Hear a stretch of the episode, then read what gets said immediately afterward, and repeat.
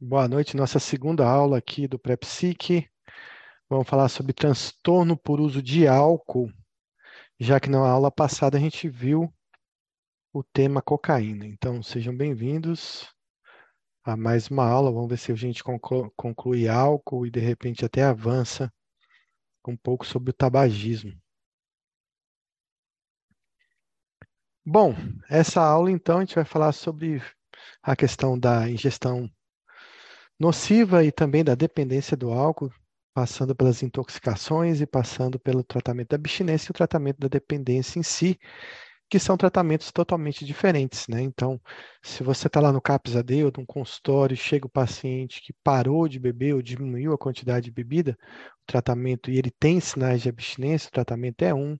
Quando você vem com um paciente que tem uma história de dependência de álcool, ele está lá uma semana, duas semanas sem beber e sem sinais de abstinência, o tratamento é completamente diferente. E é isso que a gente vai aprender hoje. Então, em relação à questão do álcool, né, do consumo de álcool, existem alguns fatores que diminuem a absorção na ingestão do álcool. Então, a primeira delas é a presença de alimento no estômago, né? Então, quando o paciente, quando a pessoa ingere álcool, ele está comendo ao mesmo tempo, isso diminui, faz com que ele se embriague, digamos assim, mais lentamente ou com maior quantidade de álcool. Também em situações, né, em ambientes frios, a absorção do álcool é menor, talvez isso explique porque talvez no frio você consiga ingerir uma quantidade maior de bebida destilada, o que acontece lá nos países frios da Europa, né, na Rússia, que tem um índice altíssimo de alcoolismo, chega aí até quase 20% da população, além de quase toda a população ingerir álcool, mesmo que não seja dependente. E também a atividade física também diminui é, a absorção do álcool. Existem fatores que já aumentam a absorção do álcool. Então, a primeira delas é quanto mais rápido você ingere essa bebida, mais rápido será a absorção também. Bebidas licorosas, né, licores ou bebidas que contêm gás, também aumenta a absorção desse álcool. E também, claro, quanto maior a concentração de álcool numa bebida, maior vai ser a absorção eh, dessa quantidade de álcool eh, contida na bebida. Então, quando a gente vai eh, fazer um rastreio né, de um paciente que, que bebe, a gente utiliza dois questionários. São questionários é, que servem para rastreio de pessoas com a entrevista sendo realizada por pessoas leigas ou outros profissionais de saúde que não têm experiência em dependência química, que é o CAGE, e o audit, que aí já é um exige do profissional que está realizando a entrevista um pouco mais de conhecimento sobre dependência, um, é um, um questionário que exige um treinamento maior, né, já que as perguntas são um pouco mais rebuscadas, são maior número de perguntas. Em geral, em geral, na nossa prática diária lá no CAPS, a gente não utiliza CAGE, nem utiliza audit, porque a gente já tem um olhar diferente, né? A gente já sabe aquele paciente que é usuário nocivo, aquele paciente que é dependente, a gente não precisa ficar fazendo esse tipo de pergunta. Então, esses questionários são bastante utilizados, assim, por exemplo, em empresas, né, para rastreio de pessoas que trabalham naquela empresa, por exemplo, e que tem problema, ou para fazer uma pesquisa em relação a uma determinada população, para você saber o número de dependentes de álcool naquela população. E são, são questionários que não dão muitas vezes o diagnóstico, mas eles indicam aí um risco maior dessa pessoa ter problemas relacionados ao álcool, tanto a questão do uso nocivo quanto a questão de ser dependente mesmo. Então, ele serve para orientar essa pessoa a buscar tratamento, ou dentro de uma empresa, de um grupo de pessoas, de uma população, a encaminhar essas pessoas que têm o maior risco né, de já serem dependentes ou estar tá desenvolvendo uma dependência, e, mas são questionários que caem bastante, tanto em prova de, de título da BP, como também cai perguntas sobre questionário muito em prova de residência também. Então, o CAGE é um questionário mais simples, ele contém quatro perguntas e ele se torna positivo para a dependência de álcool, para o indicativo de dependência de álcool quando você tem duas respostas positivas. O audit, eles são 10 perguntas, com mais itens nas perguntas, e ele se torna positivo quando o paciente tem uma pontuação em cada resposta, e quando ele atinge uma pontuação maior que 8, ele indica uma positividade para o risco de dependência. O CAGE ele é mais sensível, ele vai pegar um grupo maior de pessoas que tenha risco de ter dependência, mas ele não vai ser não vai ter uma especificidade, ou seja, pode vir muito falso negativo dentro do CAGE. Mas ele pode, é, digamos assim, para uma seleção de uma população, é, ele funciona bem para que a gente faça um rastreio nessa população.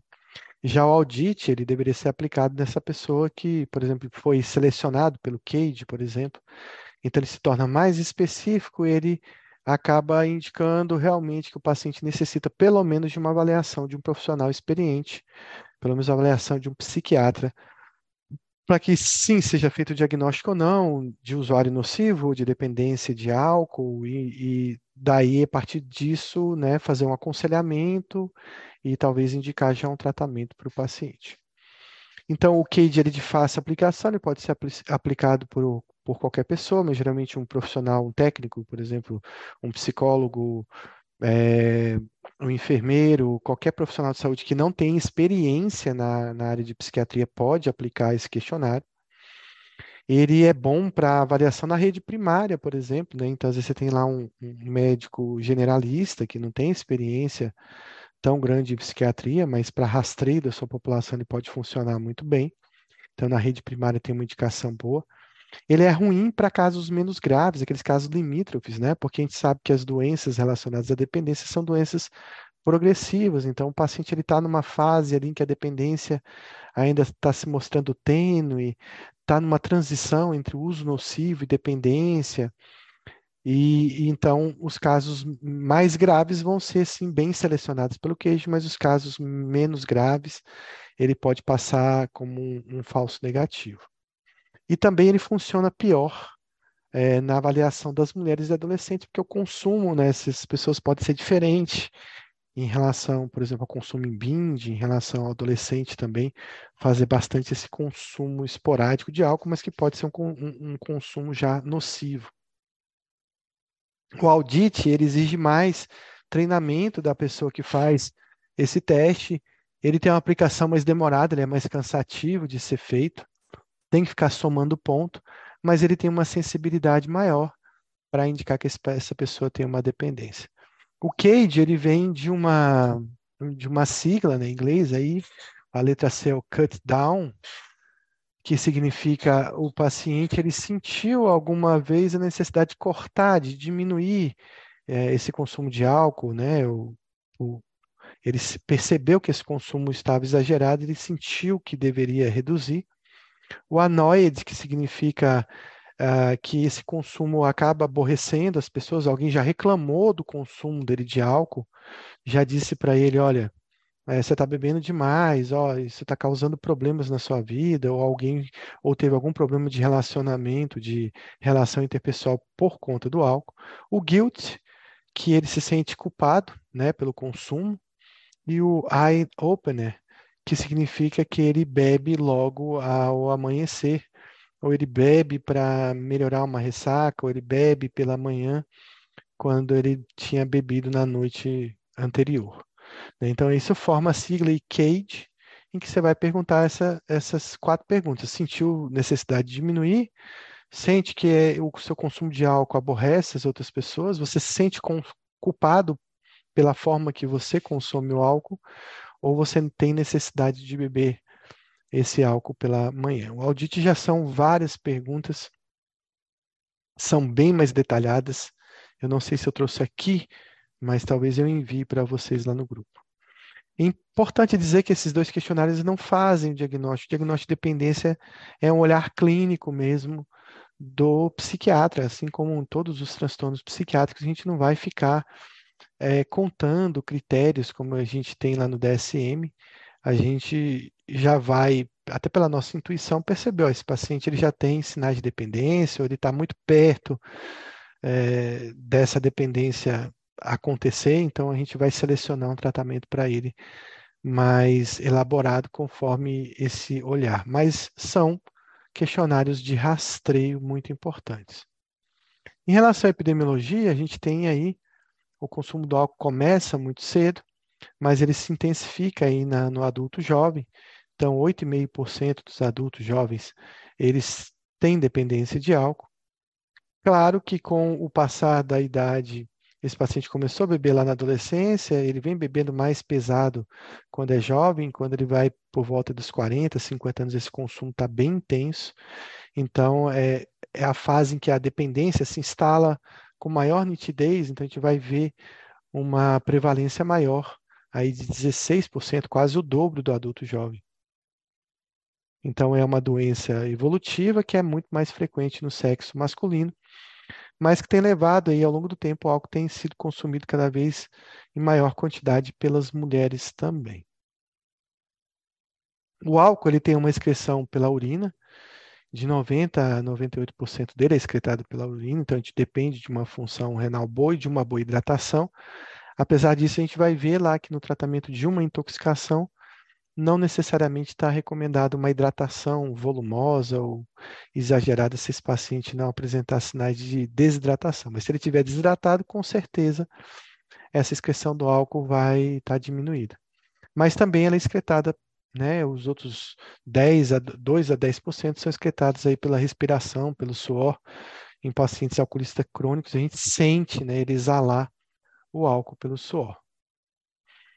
A gente tem aqui, depois eu vou, eu acho que eu já mandei para vocês esses flashcards, falando um pouquinho dos sinais, né, dos sintomas de abstinência do álcool. Depois a gente vai falar com mais detalhes sobre cada sintoma. Então, só para a gente lembrar que esses cards já estão lá no grupo.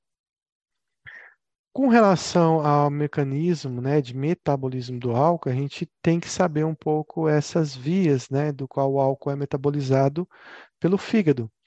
Então, o álcool ele entra no corpo e depois ele, ele é metabolizado no fígado por uma enzima chamada álcool desidrogenase e que transforma essa substância do álcool em acetaldeído, que é uma substância bastante tóxica.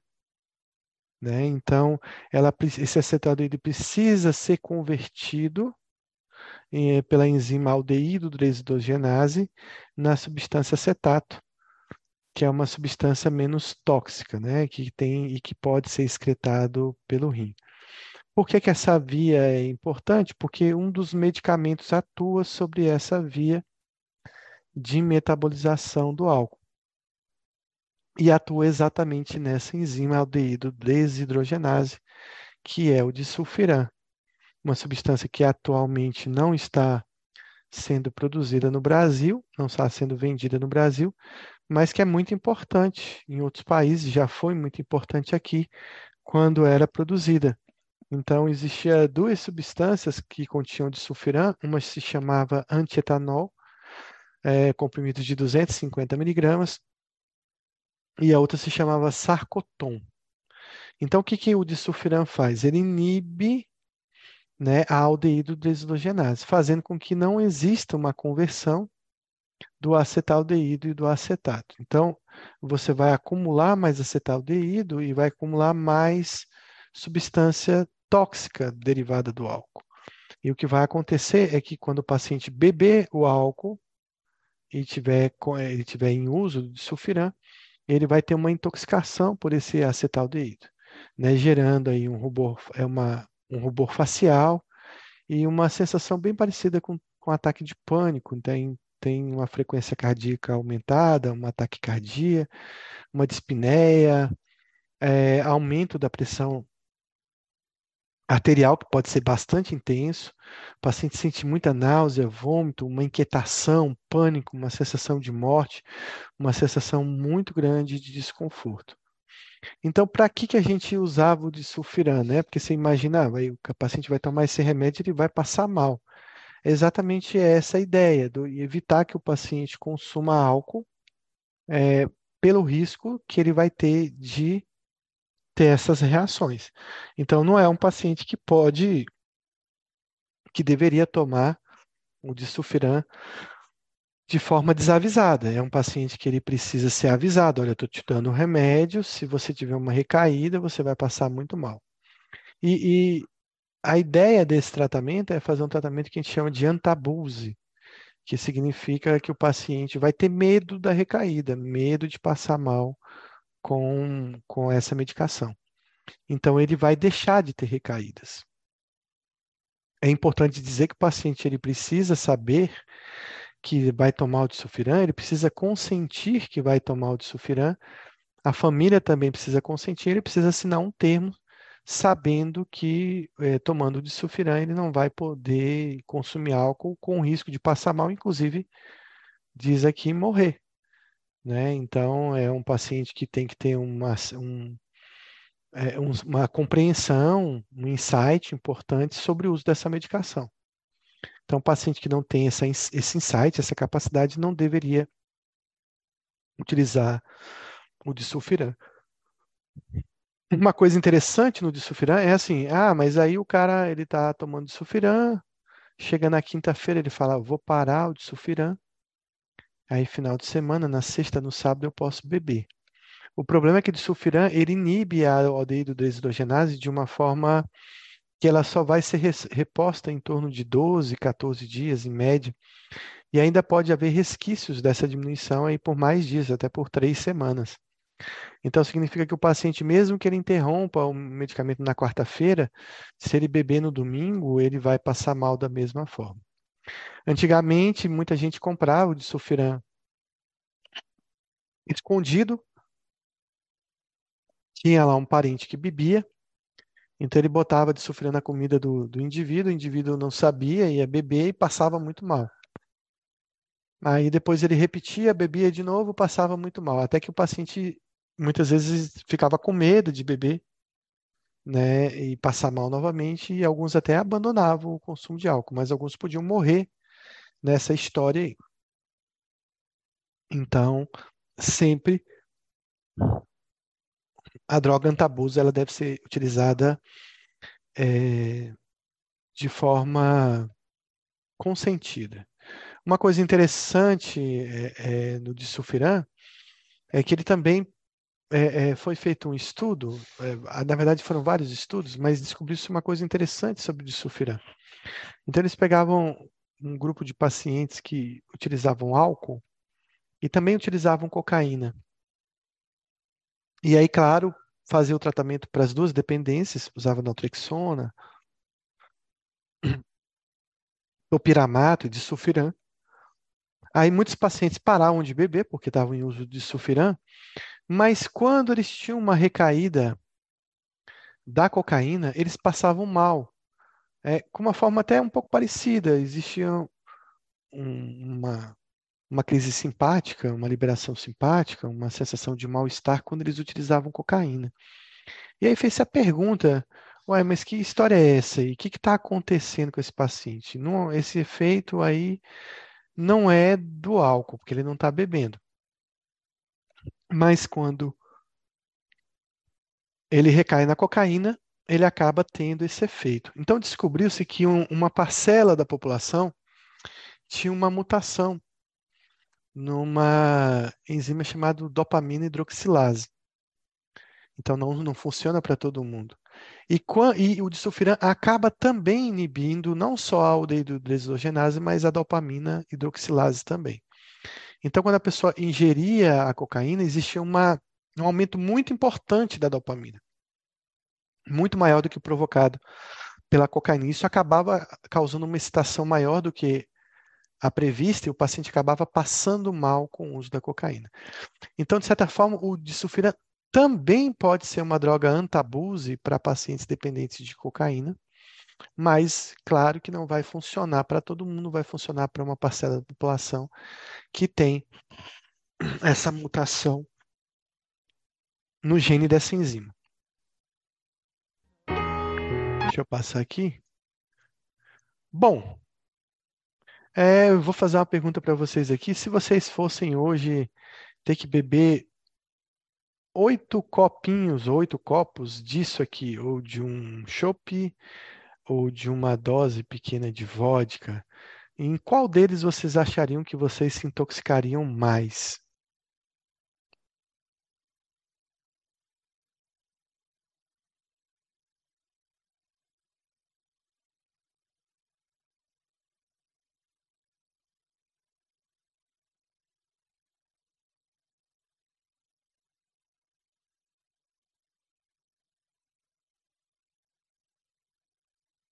Então, o Luiz respondeu que igual. Na verdade, eu fiz uma pergunta diferente do que está no slide, né? Eu perguntei em qual desses vocês se intoxicariam mais. Essa foi minha pergunta, não foi qual tem mais álcool.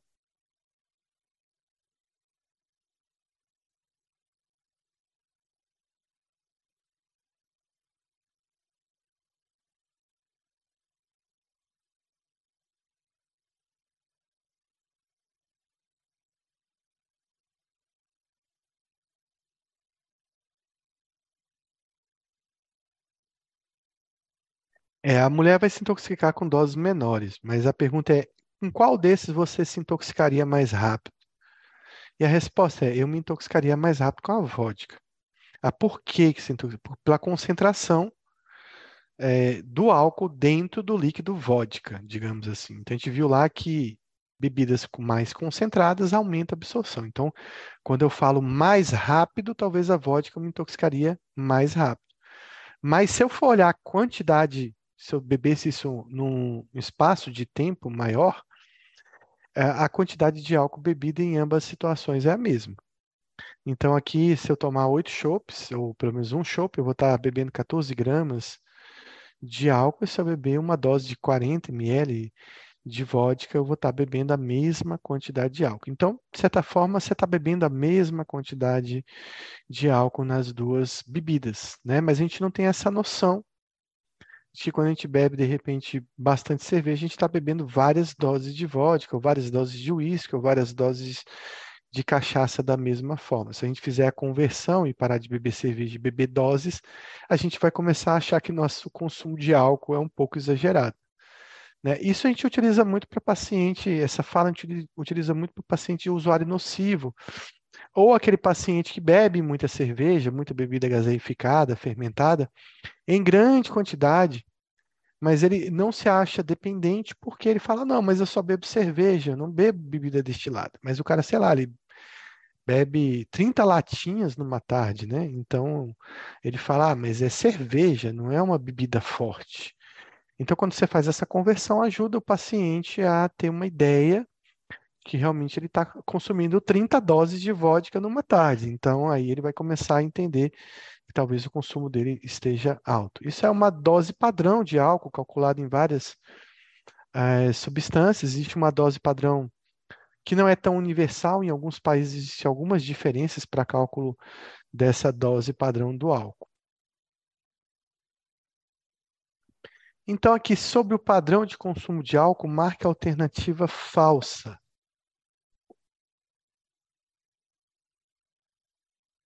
Segundo a OMS, não há um nível de consumo de álcool que seja absolutamente seguro. Letra B. Bebedor episódico ou binge drinking é aquele paciente que compreende um consumo de grande quantidade de álcool em um curto espaço de tempo. Bebedor pesado episódico é aquele que alcança alcoolemia de 0,08 gramas por decilitro em duas horas. O status de bebedor pesado episódico é alcançado para mulheres e homens com gestão da mesma quantidade de álcool. Segundo o Instituto Nacional aí de Abuso de Álcool e Alcoolismo, NIA, os seguintes limites correspondem para homens: 4 doses por dia, sem ultrapassar é, 14 doses por semana.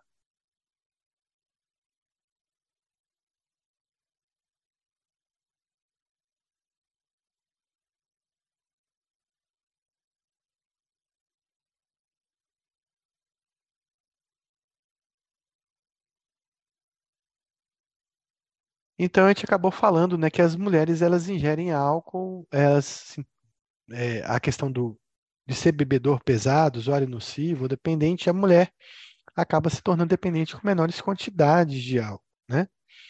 Não é, esse cálculo não é feito igual para homens e mulheres.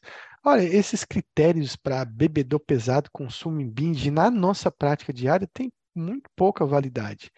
Você não vai ficar pedindo alcoolemia do paciente, ficar contando. O paciente nem sabe. Quem trabalha em cápsula há muito tempo, você pega quantas doses você bebe por dia? Ah, não sei, tem dia que eu bebo três, eu falei, bebe dez. É uma coisa muito subjetiva, ninguém fica ali calculando quantas doses de cachaça, qual é o tamanho, ah, um copo americano, né? um copo pequenininho. É muito complicado você, fa fa falar assim, né? Então, assim, na prática, a gente utiliza o quê? Ah, você bebe o quê? É, é, aqui na Bahia tem aquele carotinho, que acho que são 250, 300 ml de álcool. Ah, você bebe 250, um carotinho por dia, dois, três, você bebe um meia garrafa de um litro de cachaça, uma garrafa inteira. Aí você já vai tendo uma noção, mas a gente, a gente percebe que o paciente é dependente muito mais pela gravidade do consumo, pelos prejuízos no consumo, do que muitas vezes pela quantidade de álcool bebida. A gente não vai ficar fazendo diagnóstico por quantidade. Mas eu vou descrever aqui porque está nos livros, então vamos lá. A OMS diz que tem que não existe um nível absolutamente seguro para consumo de álcool. Existe um conceito de bebedor pesado episódico, ou paciente que consome álcool em binge, que a gente viu lá na cocaína, né, o binge drinking, que esse paciente ele tem, compreende um consumo de grande quantidade de álcool num curto espaço de tempo. Ele não tem critérios ainda para dependência, mas ele já tem uma nocividade desse consumo. E aí ele considera que uma alcoolemia de 0,08 gramas por decilitro em duas horas o paciente já é um bebedor episódico pesado, que no homem seria mais ou menos equivalente a cinco doses de uma bebida e na mulheres quatro doses de uma bebida, uma dose padrão, seria aquele copinho universal lá de vodka, é, consumo nesse episódio de, de consumir o álcool. Também esse instituto ele coloca que existe um nível seguro de consumo de álcool. Isso é até pecado falar para o paciente, olha, vamos na escola e dizer, olha, vocês podem, certo, beber quatro doses de uísque por dia, mas se você não pode ultrapassar 14 doses por semana. E você vai consumir uísque com muita segurança e você nunca vai se tornar alcoólatra pelo amor de Deus, não dá nem para ficar falando isso para nenhum paciente que não é dependente, né? Melhor é, dizer, ó, você não deveria beber uísque ocasionalmente, né? Quatro doses de um dia de uísque. E ele considera seguro para mulheres idosas você beber três doses por dia sem ultrapassar sete doses por semana. Quem fez essa escala aí gosta muito de beber, né? Porque é uma orientação a nível epidemiológico muito ruim. A gente ficar dizendo para qualquer pessoa que você pode beber quatro doses por semana, por dia, mas não beba 14 doses por semana, senão você vai virar alcoólatra. Eu, se eu beber que seis meses, duas doses por dia, chegando a cinco doses por semana, pode saber que daqui a oito meses eu já estou alcoólatra, eu estou tá dependente, né? Então, está descrito num livro, mas não tem muita praticidade de, de não é pragmático essa informação. Então, a gente realmente precisa saber sobre o álcool é identificar um paciente que é alcoolista pelos critérios que a gente já viu lá na cocaína, pelos prejuízos que o paciente tem, mas em relação ao álcool, eu preciso saber de três coisas: o que é abstinência de álcool, né? o que é tratar um dependente de álcool, porque às vezes o tratamento da dependência começa depois de resolver uma abstinência. Nem sempre você faz as duas coisas ao mesmo tempo. Né? O paciente está lá com delirium tremens, não dá para ficar pensando em naltrexona agora, né? Deixa ele sair do delirium tremens. Saiu, resolveu a abstinência, vamos tratar a dependência que o levou ao delirium tremens. E a gente tratar a intoxicação pelo álcool. Então a gente precisa saber tratar esses três aspectos né, da dependência do álcool. Os tratamentos são completamente diferentes e a gente precisa identificar cada um. Para isso, a gente tem uma história aí de um jovem de 28 anos que ele entrou no pronto-socorro em estado de torpor, né, com rebaixamento do nível de consciência, mas alterando aí estados em que ele acorda, fica mais agitado, e estados que ele fica mais, em momentos que ele fica mais torporoso. Então tem uma flutuação aí do nível de consciência E ele apresenta um, alto, um, um hálito etílico, existe um relato de que ele bebeu aí 700 ml de uísque, é uma quantidade bem grande, e que ele não consumiu outras substâncias, então ele está só realmente alcoolizado.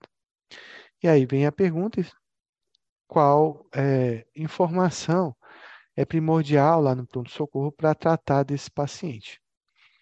Então, informação de que ele qual a bebida utilizada, se ele comeu antes de beber, se ele fez uso de maconha junto, se ele misturou cerveja com uísque ou se ele é um bebedor crônico. Se você pudesse fazer só uma pergunta dessas, qual você faria?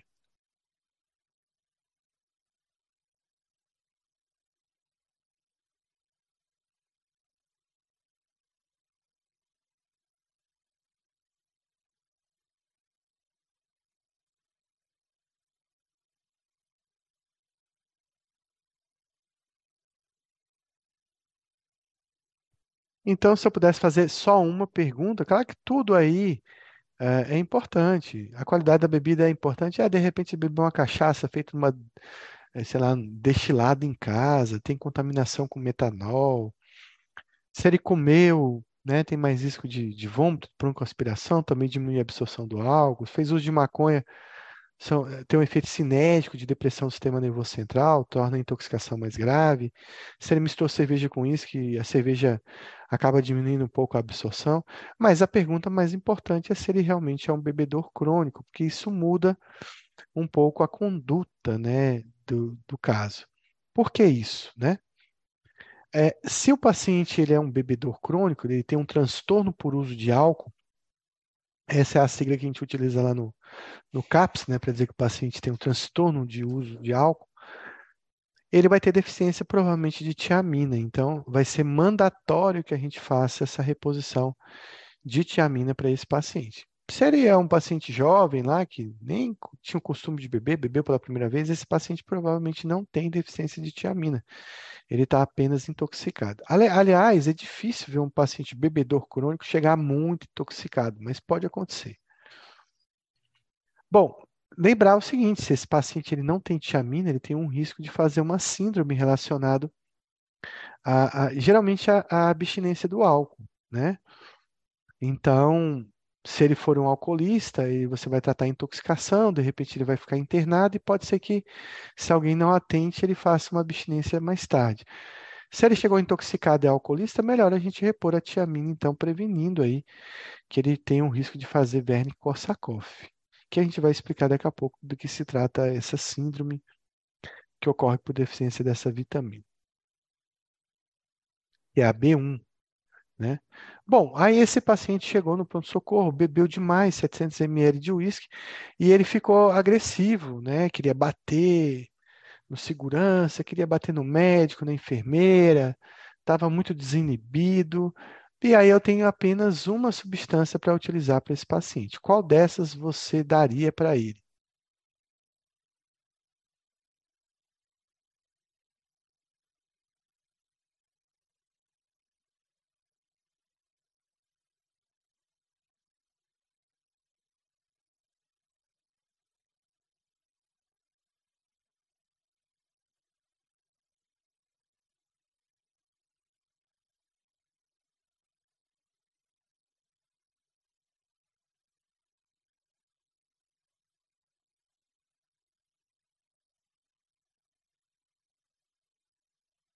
Então, ninguém daria clorpromazina, midazolam, diazepam, prometazina.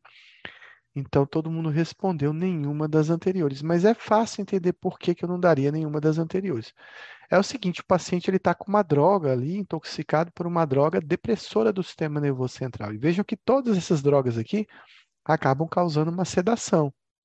Acabam deprimindo, de alguma forma, o sistema nervoso central. Algumas por vias exatamente parecidas com do álcool, como os benzo, né, o midazolam, o diazepam, a, o clorpromazina por uma via antihistamínica, a prometazina também. Mas acabam rebaixando o sistema nervoso central e esse paciente pode ficar comatoso, pode broncoaspirar. Então, se o paciente agita no pronto-socorro, a melhor conduta é conter ele e não fazer medicação nenhuma. Em último caso, a gente faz uma medicação para ele, mas não uma medicação que provoque sedação. Então, a gente pode tratar a agitação desse paciente fazendo contenção e, se for necessário, faz um aldol. Aldol 5 miligramas intramuscular. Espera 40 minutos, uma hora, ele não melhorou, está agitado. Uh, faça outro aldol. Você pode repetir até quatro doses, até doses de 20 miligramas, com intervalo de 40 minutos a uma hora. Lembrando o seguinte, se esse paciente não está resolvendo muita agitação dele com aloperidol, lembrar de que pode ter alguma outra causa aí é, provocando essa agitação. Às vezes, muitas vezes o paciente está com uma, é, um trauma cerebral, está com hematoma subdural, está ficando agitado por conta aí de alguma lesão que você não está vendo, ou às vezes uma hemorragia também. Então tem que investigar. Sempre no paciente alcoolista, a gente tem que investigar doenças clínicas, né? Pneumonia, uh, uma úlcera perforada, uma pancreatite, mas também os traumas. Né? Às vezes o paciente estava alcoolizado, estava na festa, brigaram, bateram na cabeça dele e você nem sabe que ele pode estar tá sangrando e você está achando que é só intoxicação. Então faça a contenção. A gente vai fazer aldol puro e M, sempre em M, porque EV você aumenta o risco de arritmia, a gente já falou isso na aula de emergência. E aquela velha história, aldol não precisa do Fenergan, ele não tem nenhuma relação é, com o Fenergan, então a gente vai evitar o uso da prometazina, é aldol puro. Nunca utilizar nenhum tipo de droga depressora do sistema nervoso central, então a gente vai evitar aí prometazina, clorpromazina, benzodiazepínico, olanzapina, sei lá, quetiapina, qualquer droga que provoque sonolência ou sedação é, nesse paciente. Bom, se ele for alcoolista, repõe a tiamina. É, se você tem dúvida, repõe a tiamina, porque a tiamina não vai fazer mal, a B1 vai sempre ajudar. Isso é porque na abstinência, de novo, ele tem risco de Wernicke e Korsakoff. É, não devemos fazer glicose no paciente intoxicado. A gente só deve fazer glicose nesse paciente se houver hipoglicemia. Isso é muito importante. Muito importante. Nem deve instalar soro glicosado, nem utilizar glicose 50%. Tem gente que acha que uh, a glicose vai melhorar a embriaguez. Não melhora. A embriaguez é resultado de uma depressão do sistema nervoso central provocado pelo álcool e a glicose não vai ajudar muito nessa depressão, porque não vai ativar o sistema GABAérgico. Também não devemos hidratar o paciente, hidratar somente se necessário, apesar de a gente saber que o álcool tem uma excreção renal e se a gente hidratasse um pouco mais, ele talvez excretaria mais, é, mais rápido esse álcool. Lembrar que o tratamento de intoxicação basicamente é de proteção do paciente, da equipe, é, de quem está ali do lado, de outros pacientes, né, também, é, garantir a segurança do paciente e esperar que o efeito do álcool passe. Enquanto isso, o paciente vai te incomodar bastante. Ele vai gritar, ele vai dar risada, vai fazer piada, então, ele precisa estar contido, até porque é um paciente com alto risco de queda. Lembrar, paciente, quando a gente vai tratar paciente alcoolista, eh, seja abstinência, seja intoxicado, esses são pacientes que costumam fazer TCE dentro do hospital. E eu já vi isso acontecer. Paciente entrar intoxicado e depois, durante a internação, evoluir para um, uma, um hematoma subdural. Da mesma forma, o paciente chegar em abstinência, cair da maca e fazer um hematoma subdural porque ninguém conteve esse paciente. Outra coisa é que, a depender do grau de sedação desse paciente na intoxicação ou na abstinência, é um paciente com risco de broncoaspiração. Então, nós temos que ter um cuidado de proteção de vias aéreas, a gente deve fazer uma elevação do leito, observar esse paciente. Não é um paciente que merece ser sondado, e a intubação, aí no caso, é só avisada se o paciente tiver uma depressão respiratória, nós não devemos proteger vias aéreas a não ser que o paciente esteja muito comatoso. Lembrar que em algumas substâncias, é, a, a broncoaspiração é muito ruim por provocar uma pneumonite química, né? É, é, então, derivados de petróleo, álcool, acaba provocando não só uma lesão, uma reação pelo alimento ingerido, mas também pela própria substância é, tóxica ali do álcool, pode provocar uma, uma reação pior. Sempre investigar que esses pacientes podem ter alguma lesão no sistema nervoso central ou em outros órgãos né, teve dúvida, pede um ATC para esse paciente e sempre atentar para o risco de broncoaspiração. Basicamente, se a gente fizer isso no pronto-socorro, a gente vai estar tratando muito bem uma intoxicação pelo álcool e protegendo bastante esse paciente. Não tem muita coisa para fazer. Contenção, aloperidol, separar outras pessoas que possam estar ali, familiares que às vezes estão até embriagados também, que pode causar um grande tumulto no hospital. Nunca tentar acalmar o paciente com drogas sedativas. Então, primeira regra dessa questão é que na intoxicação eu não uso benzo diazepínicos. De forma geral, eu não uso nenhuma droga depressora, benzo está proibido. Olha, isso é, isso é, totalmente o inverso que eu vou falar na abstinência. Na abstinência, regra número um, eu tenho que utilizar benzodiazepina. A gente vai entender por que daqui a pouco, mas são regras diferentes. Intoxicou, eu não posso usar uma droga com efeito sinérgico porque eu vou aumentar os efeitos da intoxicação. Bom, se eu intoxico pelo álcool e eu tenho depressão do sistema nervoso central, olha, pô, eu intoxico, tenho depressão. Então, se eu tiver abstinência, eu vou ter excitação. Ah, então eu vou usar uma droga que deprima mais o sistema nervoso central. Aí eu posso utilizar o benzo. Mas na intoxicação, não se utiliza benzodiazepina. Então, regra número um, na intoxicação não uso benzo. Regra número dois, na abstinência do álcool, sempre eu uso benzo. E tem gente que confunde. O paciente chega intoxicado, ele dá um diazepam. O paciente chega em, em abstinência, ele só dá aloperidol. E fica olhando ali achando que aloperidol vai resolver a abstinência. Não vai. Se não der benzo, não vai resolver a abstinência. O tratamento primordial de uma abstinência alcoólica é dar benzodiazepínico para o paciente. Se você não tiver benzo, você vai ter que dar álcool, né? mas isso geralmente não acontece nos hospitais. Mas seria um tratamento, por exemplo, de uma ilha, se você tivesse perdido é, lá e não tivesse nenhum antídoto para uma abstinência alcoólica, talvez um pouco de álcool amenizaria os efeitos de abstinência. Na verdade, o paciente faz isso, né? Quando o paciente ele tenta parar de beber, ele começa a tremer, começa a ficar ansioso, começa a ficar insônia, começa a ficar agitado, tem taquicardia, sudorese, e ele vai lá, bebe um gole de cachaça e melhora. Aí ele fala: opa, tá vendo aí? Eu não aguento parar. Então ele acaba ingerindo álcool para resolver a sua própria abstinência. Aqui no caso, a gente vai resolver com benzodiazepina. E regra número 3, eu posso dar o dó para todo mundo. Eu posso dar o dó na intoxicação, eu posso dar o dó na abstinência, eu posso dar o dó em gestante, eu posso dar o dó em paciente politraumatizado, em paciente com é, depressão do sistema nervoso central, eu posso dar aloperidol na emergência sempre pode ser dado em caso de agitação. Então, tanto na intoxicação quanto na abstinência, eu posso utilizar aloperidol para esse paciente. Mas o objetivo do aloperidol é tratar a agitação psicomotora do paciente. Não é tratar a intoxicação, nem é tratar a abstinência desse paciente. Bom, quando o paciente ele entra em abstinência, ele pode fazer a síndrome de Wernicke-Korsakoff. Ela tem uma diferença porque o Wernicke é agudo, acontece exatamente no momento da abstinência. O Korsakoff ele é mais progressivo, mais crônico, vai acontecendo ao longo do tempo. É, então você vai perceber depois que o paciente receber alta que ele tem um Korsakoff. Bom, o Wernicke é uma encefalopatia aguda alcoólica, é na verdade da abstinência alcoólica. Então, é um transtorno neurológico agudo que cursa com ataxia, é, que afeta principalmente a marcha, uma disfunção vestibular, que afeta o equilíbrio, sinal de Romber positivo.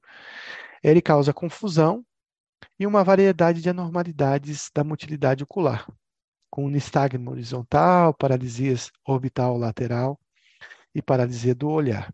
Então, é naquele momento da abstinência, o Wernicke ele costuma, ele, ambos os, essa síndrome, ambos a, a, os desfechos, eles acontecem por uma deficiência de tiamina. Mas quando eu pego um paciente que tem deficiência de tiamina, eu dou uma glicose hipertônica, eu aumento muito o risco de fazer o Wernicke. Então, lembrar que a glicose só deve ser dada no paciente que tiver sido reposto a tiamina nesse paciente e só deve ser dado em casos de hipoglicemia. Bom, o Korsakoff é um transtorno crônico, ele é um transtorno amnéstico puro, mas ele também pode ser uma síndrome demencial.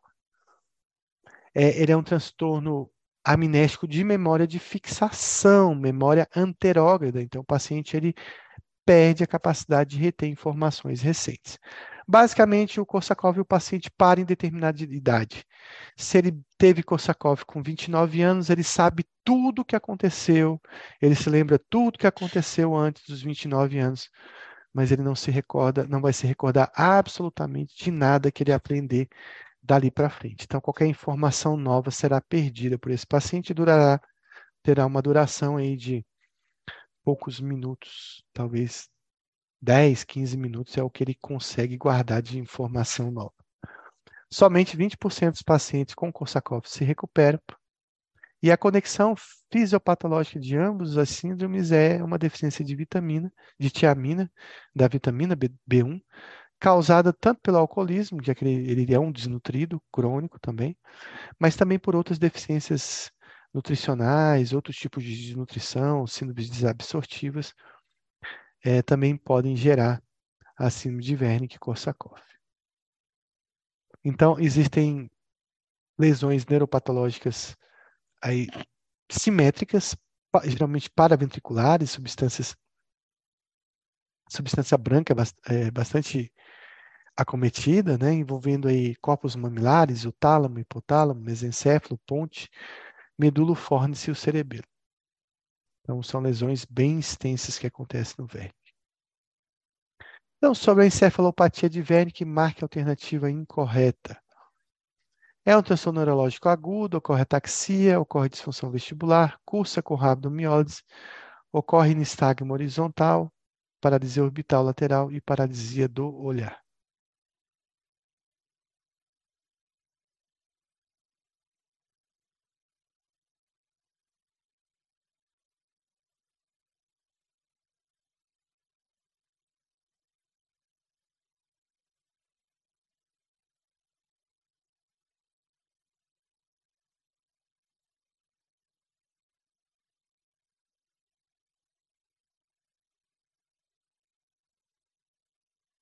Então, lembrar que Wernicke não cursa com rabdomiólise. Se o paciente tiver rabdomiólise, lá ele provavelmente deve ter uma outra causa, né? É, principalmente você deve pensar na síndrome neuroléptica maligna se esse paciente tiver tido contato com algum tipo de antipsicótico. Mas a síndrome em si não cursa com rabdomiólise. Paciente da entrada no pronto-socorro embriagado e violento. Qual tratamento deve ser realizado? Tiamina e midazolam, midazolam e haloperidol, haloperidol e prometazina, tiamina e haloperidol, haloperidol e clorpromazina.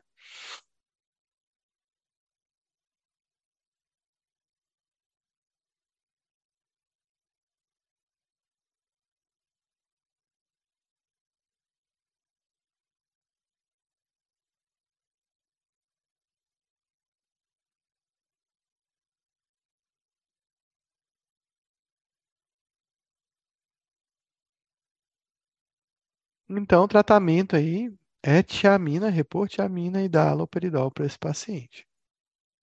Não tem mais o que fazer. Não damos midazolam, não damos prometazina nem clorpromazina no paciente embriagado. Apenas haloperidol. Desculpa. Não está indicado no tratamento da intoxicação por álcool. Hidratar se houver desidratação, aldol IM, midazolam IM, tiamina, glicose hipertônica se apresentar hipoglicemia.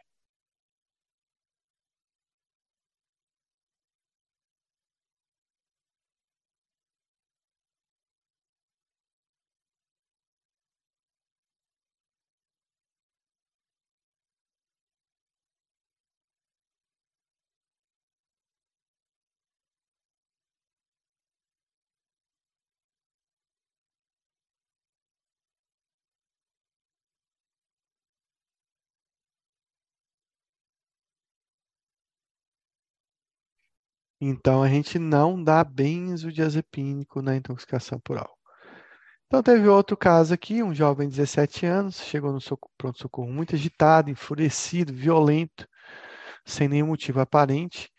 Relatam que ele bebeu três latas de cerveja numa festa e que ele não fez uso de drogas. Rapidamente ele ficou agressivo, querendo agredir todo mundo.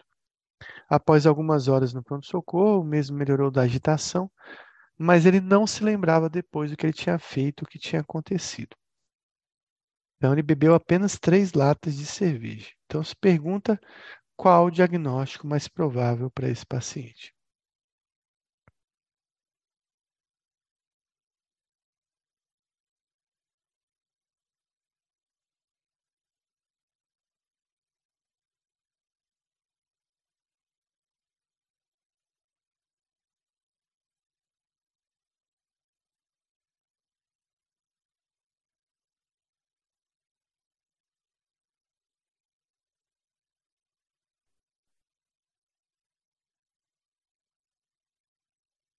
Então, o que a gente está vendo aí é um paciente que ele bebeu muito pouco, mas ficou totalmente desorganizado, confuso, agressivo, com uma quantidade pequena de álcool, né? Uma quantidade que, inclusive, é, não parece nem, nem que ele chegou a se embriagar, né? Então, ele não ficou embriagado, ele apenas ficou, teve essa reação paradoxal, idiosincrática relacionada ao álcool. Então, isso chama-se de intoxicação patológica pelo álcool. Aí me perguntaram assim, professor, mas isso acontece com todas as drogas? Sim. Tem outro nome, né? Intoxicação patológica pela maconha, intoxicação patológica pela cocaína. É quando o paciente ingeriu uma pequena quantidade daquela substância e teve uma reação inesperada para aquela substância. Então, eu já vi paciente ficar agitado, ter ataques do pânico com o uso do primeiro baseado, às vezes fumam bem pouco. Pode acontecer com cocaína também. Então, pode acontecer com qualquer droga, mas do álcool é bem descrita. Essa intoxicação parece ser mais comum no álcool, né? São aquelas pessoas que têm uma sensibilidade ao álcool. Então, é um paciente que ele bebeu uma pequena quantidade de álcool, uma quantidade ah, porque Deres, Eliana perguntando por que patológica? Boa pergunta. Eu gostaria de chamar de. Primeiro, eu não gostaria de chamar de intoxicação, né? Eu vou escrever aqui. Então, a primeira palavra errado é a intoxicação. Não é uma intoxicação. É, isso, a gente poderia chamar de intoxicação paradoxal sei lá, ficaria um pouco mais bonito, mas talvez a palavra seria reação paradoxal ao álcool, né? Agora alguém resolveu chamar disso, né? De intoxicação patológica. É tipo assim, o cara, é, o cara, é, o cara não consegue beber nada, ele é, é, um cara, não é normal, ele é patológico, deve ser por isso, né? Alguém que bebia muito deve ter dado esse nome. Que achava que era normal beber e falou, não, esse cara é, é patológico, não consegue beber nem enterrar de cerveja, fica doido. Então, é, ele deve ter algum distúrbio, né? Por isso que chama intoxicação patológica, acho que matamos a charada. Então, é um paciente que bebe uma pequena quantidade de álcool, uma pequena que não, uma quantidade que não gerou uma intoxicação, na verdade, mas que leva a uma reação violenta de fúria, sem motivo específico. É, a agressividade pode ser extrema, esse paciente tem que ser, às vezes, contido por várias pessoas. Geralmente, depois do evento, ele, ele tem uma sonolência muito intensa e também isso cursa como amnésia. As pessoas contam, ah, você ficou agressivo, brigou com todo mundo na festa, ele não se lembra de nada disso. E ele costuma dormir muitas horas depois dessa reação é, paradoxal ao álcool. Bom, por que, que alguém sentiria isso? Ah, acreditam, assim, tem várias explicações, mas nenhuma explica totalmente. Às vezes é uma sensibilidade mesmo do indivíduo. Mas isso pode acontecer com maior frequência em pacientes que têm alguma lesão cerebral, alguma doença cerebral, alguns pacientes que talvez tenham uma disfunção do lobo frontal, ou que apresentem alterações do eletroencefalograma, ou também uma hipótese é que esse paciente fez uma hipoglicemia também. Então, mas nenhuma, nenhuma das quatro explica totalmente todos os casos. Bom, o que a gente vai fazer na intoxicação patológica pelo álcool? É tratar a agitação com haloperidol, se for necessário, com uma contenção, esperar passar, não utilizar prometazina, não utilizar benzo, não utilizar clorpromazina, não utilizar é, nenhum tipo de medicação seda- sedativa no paciente. Não precisa repor tiamina, porque esse paciente provavelmente não é alcoolista, mas se quiser fazer também não vai fazer mal. Todo mundo faz complexo B no hospital, não sei, para tudo. O paciente entrou na emergência, complexo B, vitamina C. Sei lá, é padrão. Não vai fazer mal, mas eu não daria. Ah, esse paciente não tem risco de Wernicke. É um paciente que, se tiver a hipoglicemia, você vai realmente vai repor a glicose. Se tiver desidratado, você vai hidratar, mas não tem.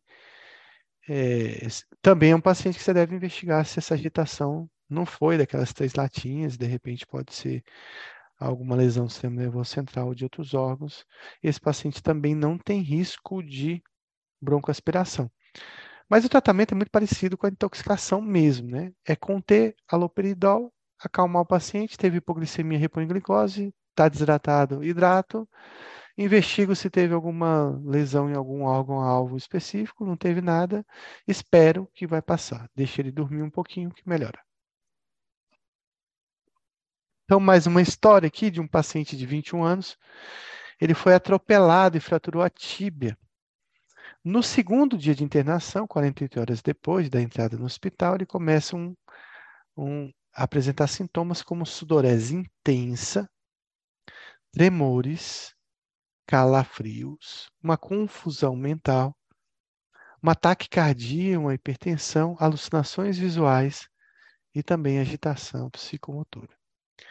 Então, é um paciente que tem uma, uma reação, uma liberação simpática, adrenérgica, tem sintomas psicóticos e tem sintomas de confusão mental. Além disso, tem esse sintoma neuro- neurológico, que é o tremor, é, que costuma ser intenso nesses casos. Então, qual o diagnóstico desse paciente?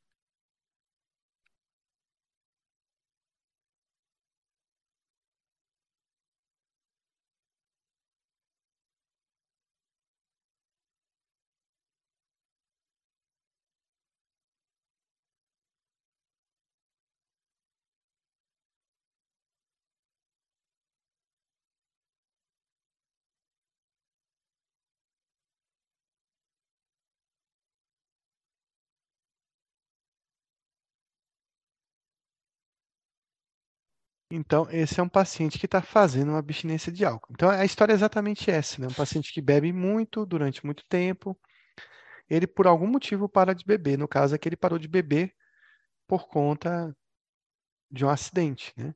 Chegou no hospital, ninguém deu álcool gel para ele, e ele acabou em 48 horas, 72 horas, evoluindo com uma abstinência pelo álcool.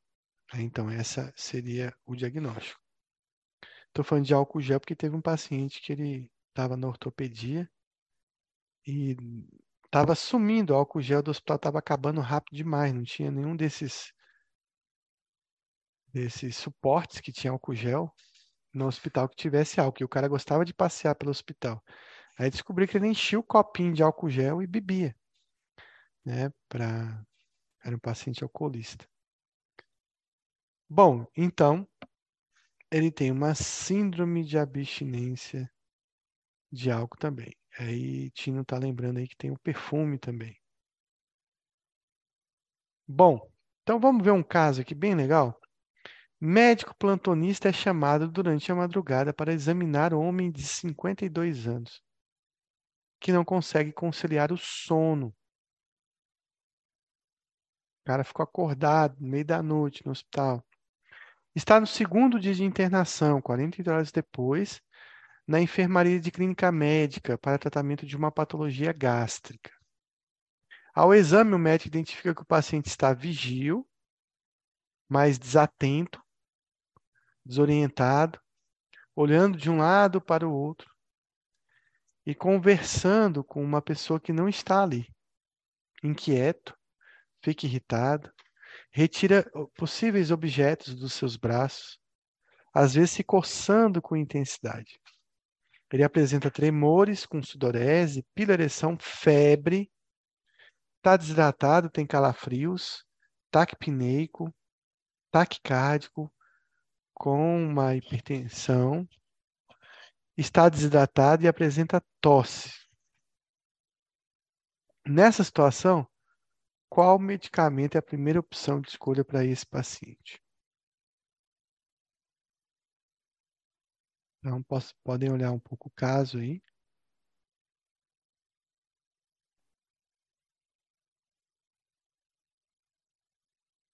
E eu vou dar as opções. Ah, não. Não tem opções. Ah, não, é a mesma, mesma coisa aqui, então vou analisar esse caso. Então, quais, qual medicamento vocês dariam para ele?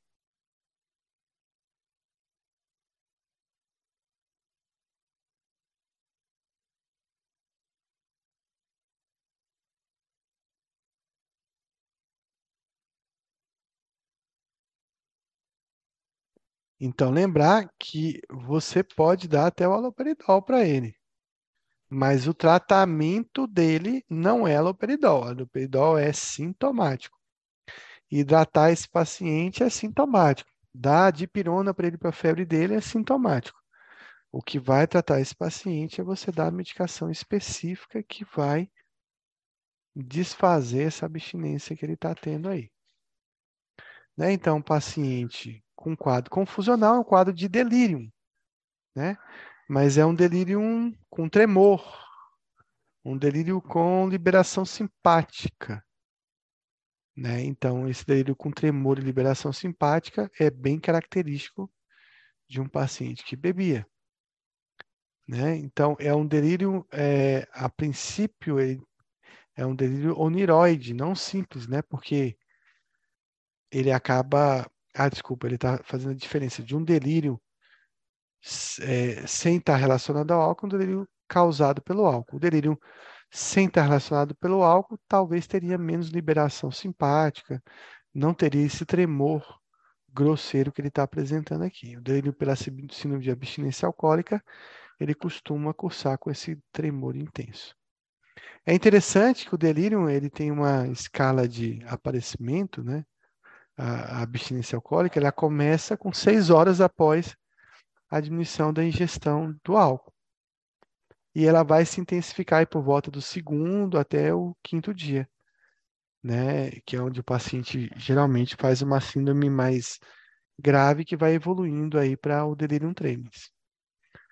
Então, começa a sentir os primeiros sintomas com 6 horas, mas vai se intensificando e 48 horas, 72 horas é um período chave para a instalação de um delirium tremens.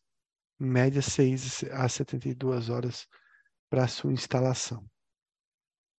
Então, é o paciente que tem uma excitação do sistema nervoso central, né, tá desatento, desorientado, olhando de um lado para o outro, inquieto, irritado, que apresenta tremores.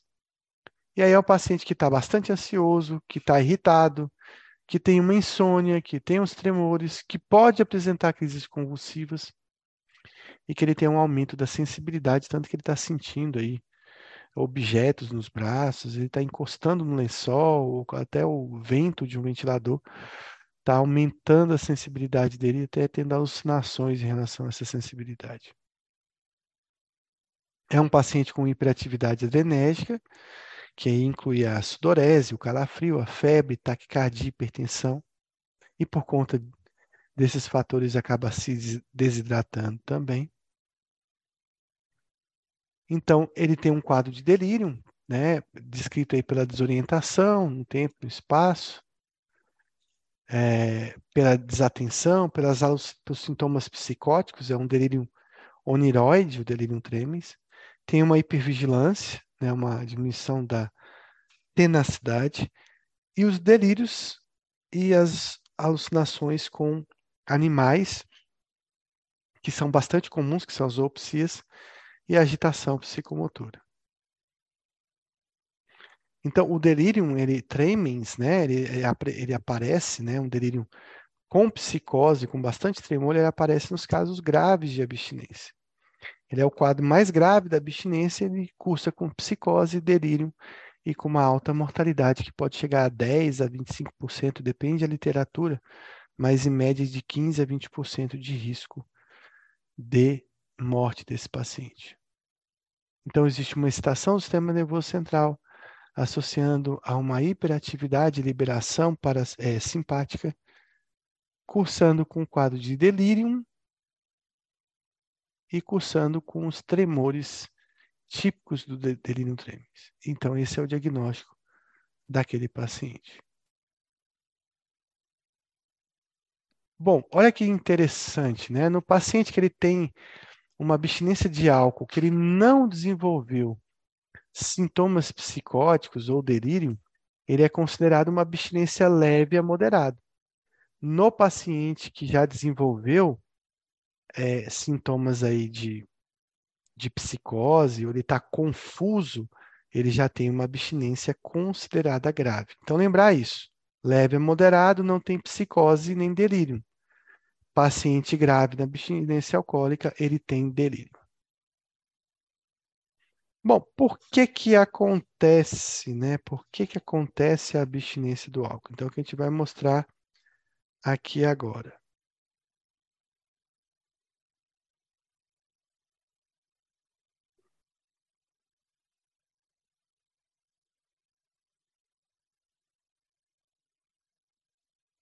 Então, primeira coisa é, é a gente entender esse esquema aqui.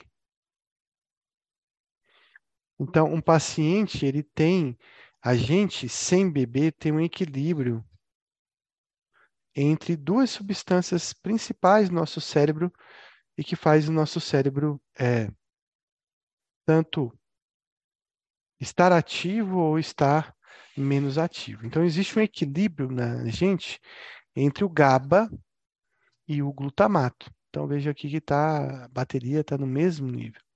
É o que está acontecendo com a gente agora, mas a gente está começando a ficar com mais GABA que glutamato, né? Conforme a aula vai passando, o tempo vai passando, eu olho para o meu relógio, são 21 e 12, todo mundo está ficando sonolento, porque o GABA está começando a se pesar mais do que o glutamato que a gente tem. Mas sempre tem um, um equilíbrio entre a, entre a gente, entre esses dois neurotransmissores. Bom, conforme o paciente vai consumindo álcool, ele também vai tendo o efeito do álcool no meio dessa, desse esquema aí. E aí, conforme ele vai bebendo mais, ele vai começar a alterar essa, esse parâmetro entre GABA e glutamato. Então, se ele está bebendo mais, cada vez mais, ele vai estar tá aumentando esse efeito depressor no sistema nervoso central. E esse efeito do álcool aqui é um efeito muito similar ao do GABA. É um efeito inibitório. Então, o que acontece? Conforme ele vai bebendo, o glutamato dele vai aumentando. Vai aumentando para quê? Para acompanhar esse efeito do álcool. E ao contrário do outro lado, olha lá aqui, ó, está sumindo, o GABA começa, ele está bebendo bastante, o glutamato está aumentando e o GABA dele está sumindo. Por que, que o GABA dele está sumindo? Porque todo efeito GABAérgico agora daquele cérebro está sendo é, feito, realizado pelo álcool. Então, existe um equilíbrio entre álcool e glutamato. Não existe mais equilíbrio entre GABA e glutamato. O GABA foi abolido de sua produção é, por não ser necessário. O álcool está fazendo o papel dele. Bom, quando o paciente para de beber, ele interrompe o consumo de álcool, ele diminui o consumo de álcool, ele não vai ter mais esse álcool para competir com o glutamato, ele não vai ter mais GABA, porque ele vai demorar em torno de 10, 12, 14 dias para produzir GABA nessa quantidade aqui que o glutamato está. E essa é a situação que a gente vê num paciente em abstinência. Parou de beber, não tem GABA, mas ele tem um cérebro encharcado de glutamato. Então, o que, que vai acontecer nesse paciente? Ele vai ter uma hiperexcitação cerebral, né, que vai fazer com que haja elevação de outros neurotransmissores, como a dopamina, como a noradrenalina. O paciente vai entrar num estado confusional, vai ter tremor, pode ter crise convulsiva, vai ficar ansioso, agitado e com todos os sintomas clássicos da abstinência. Então, quando a gente tem um paciente em abstinência alcoólica, é um paciente que tem um nível de glutamato muito alto. Então é importante a gente saber compensar esse glutamato e tratar a síndrome de abstinência, que difere quando a gente fala em síndrome de abstinência leve e moderada da, do tratamento da abstinência grave. Então, como é que é o tratamento? Como é que é a abstinência leve e moderada? Primeiro, é uma abstinência que não tem psicose e que não tem delírio.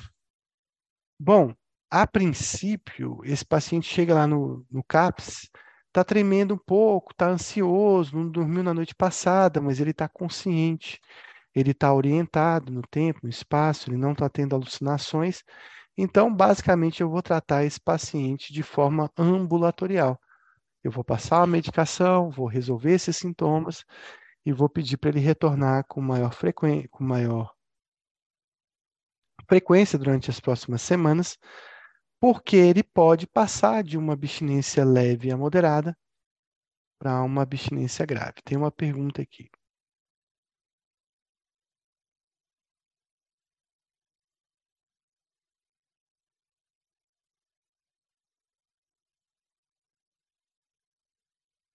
Luiz pergunta: posso usar benzo na abstinência alcoólica somente por 15 dias? Teoricamente, sim. Mas eu não tenho muita pressa, não, de retirar o benzo dele. Eu vou diminuindo, diminuindo e vou entrando com o tratamento da dependência. Não fico tão preocupado em retirar esse benzo rápido, não. O cara bebia um litro de cachaça por dia, que vai ser um diazepam para ele, né? Que não tem tanta essa preocupação. Mas seria basicamente esse tempo aí de 15 dias, 20 dias, um mês. É, lembrando que você vai reduzindo o benzo para reduzir o efeito gabaético, para de forma compensatória o glutamato e reduzindo também, e para que o GABA comece a ser produzido. Então, por isso que você não tem que ter tanta pressa nessa retirada. Bom, esse é um paciente com abstinência alcoólica. Todo paciente com abstinência alcoólica, você deve repor tiamina, mesmo que a abstinência seja leve. Você pode repor, no, nesse caso do paciente ambulatorial, por via oral. Então, você vai dar um comprimido de tiamina por dia, que é a vitamina B1, e você pode usar por uma, duas semanas, mas geralmente eu deixo os primeiros 30 dias com tiamina. Também não vai fazer muito mal se ele tomar uma dose maior de tiamina. Bom, é um paciente que ele pode comer, ele pode se alimentar, ele está orientado, ele não tem risco de broncoaspiração, então a dieta dele está livre. E a gente vai utilizar para tratar benzodiazepínicos. Os benzodiazepínicos de eleição para o tratamento da abstinência alcoólica é o diazepam e o clordiazepóxito. Mas eu preferi falar só do diazepam aqui.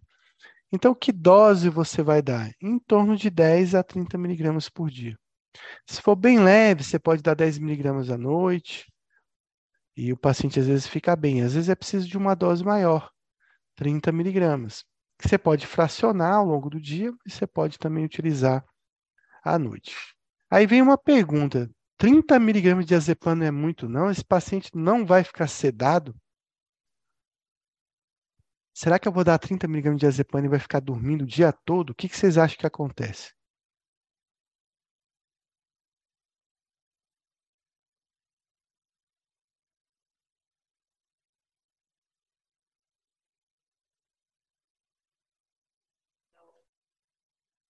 Então, pronto, se sedar pode diminuir, como o Luiz está colocando.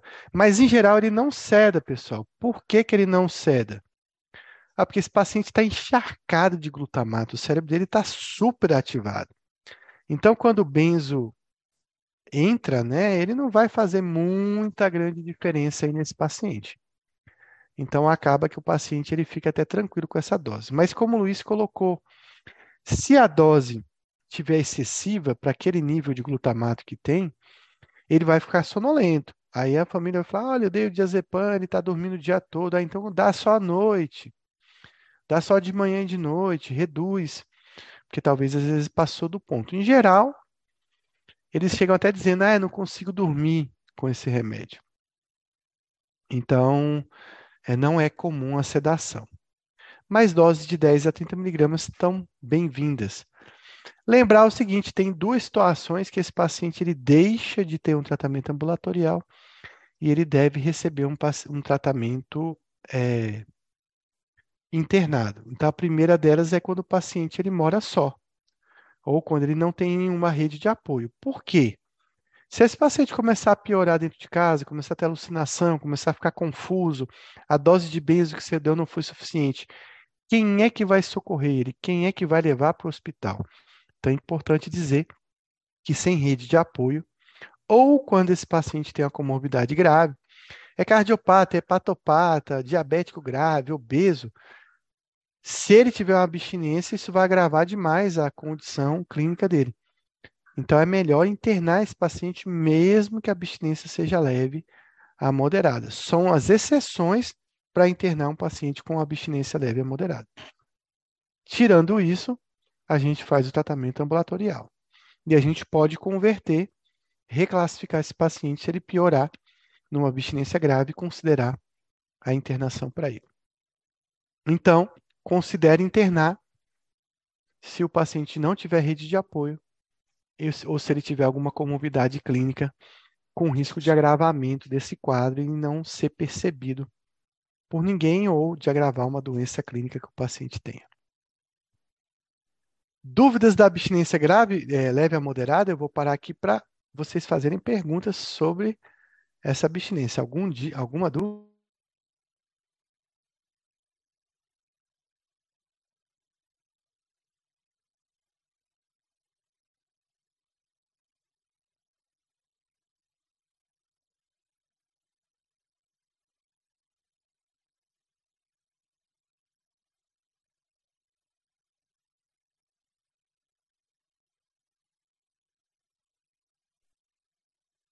Pronto, então tem nenhuma dúvida, então vamos tratar a abstinência grave. Quem é o paciente com abstinência grave? O paciente ou tem psicose, ou ele tem delírio. Não tem jeito, esse paciente hoje já está no hospital, porque alguém trouxe ele, ou a gente vai ter que tratar a nível hospitalar esse paciente. Vai ter que mandar, se ele chegar no CAPS desse jeito, no pronto-socorro, no, no ambulatório, no consultório, a gente tem que encaminhar esse paciente para o hospital. Esse paciente pode agravar bastante, ele já pode ter comorbidades clínicas, já pode chegar com a pneumonia. Ele diminuiu ou bebeu álcool porque uma condição clínica apareceu, que tem que ser investigado e tratado. Então, esse paciente ele pode se agravar ao ponto de necessitar de um tratamento semi-intensivo, de um tratamento intensivo. Então, esse paciente ele deve ser reposto a tiamina no caso, a gente faz a reposição por via parenteral. Existe uma distorção em relação à literatura, alguns falam é, em repor 300, 500 miligramas por dia, mas acho que a partir de 300 já é o suficiente. A dieta desse paciente inicialmente é zero, pelo risco de broncoaspiração, a gente não deve oferecer alimento para esse paciente até, até que o delírio e a psicose seja, seja resolvida. E é um paciente que provavelmente ele vai precisar de uma hidratação. Vigorosa porque às vezes ele está febril, ele está tá, taquidispineico. É um paciente que está agitado. Então, é um paciente que está sem beber líquidos. Então, é um paciente que tem uma tendência já a estar desidratado ou de evoluir com uma desidratação. Então, é importante acompanhar algum distúrbio eletrolítico que ele tem e acompanhar a hidratação do paciente. A gente tem que usar benzodiazepínico. Em geral, esse paciente não consegue deglutir, então a gente vai ter que fazer para as primeiras doses de benzo é, intravenoso mesmo, né, ou endovenoso mesmo. Então, em geral, a gente faz aí é, algumas ampolas de haloperidol. A gente começa com uma ampola, não é feita em bolos, é uma infusão lenta. A gente faz a primeira ampola numa infusão geralmente de 7 a 10 minutos e vai acompanhando o paciente, ver se ele está melhorando. Qual é o parâmetro que eu tenho para dizer se meu diazepam está de mais, ou está de menos, ou está pouco, e eu devo aumentar?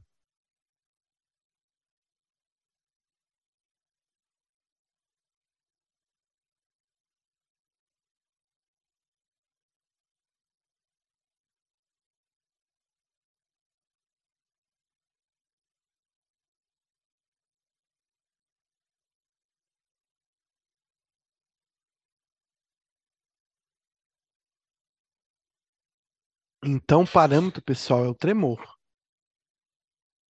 Eu fiz uma ampola de diazepam, esse paciente ele se acalmou mais, ele ficou mais tranquilo, ele está tremendo menos. Para, espera, volta daqui a pouco. Olha como é que está o tremor, olha como é que está a agitação. Daqui uma hora, duas horas, repete de novo esse diazepam. Lembra que o objetivo não é sedar o paciente, é tranquilizar ele, acalmar ele e ir competindo com esse glutamato que ele tem. Lembrar que o diazepam intravenoso ele tem um risco de depressão respiratória, então quanto mais lento você fizer, menor risco, e quanto menor dose você utilizar, menor risco dessa depressão respiratória nesse paciente. Então, faça lentamente, repita quantas vezes for necessário. Em geral, se fosse dada uma dose via oral, é um paciente que precisa de 60 miligramas de diazepam, às vezes até doses mais altas do que 60 miligramas. Então, endovenoso você vai utilizar até doses menores, né? Mas pode é, intravenoso pode ser suficiente doses menores do que, do que você usaria por via oral. Teve uma pergunta aqui de Denise sobre a questão da, do citoneurim. O citoneurim é, foi endovenoso ou intramuscular? Deixa eu ver aqui.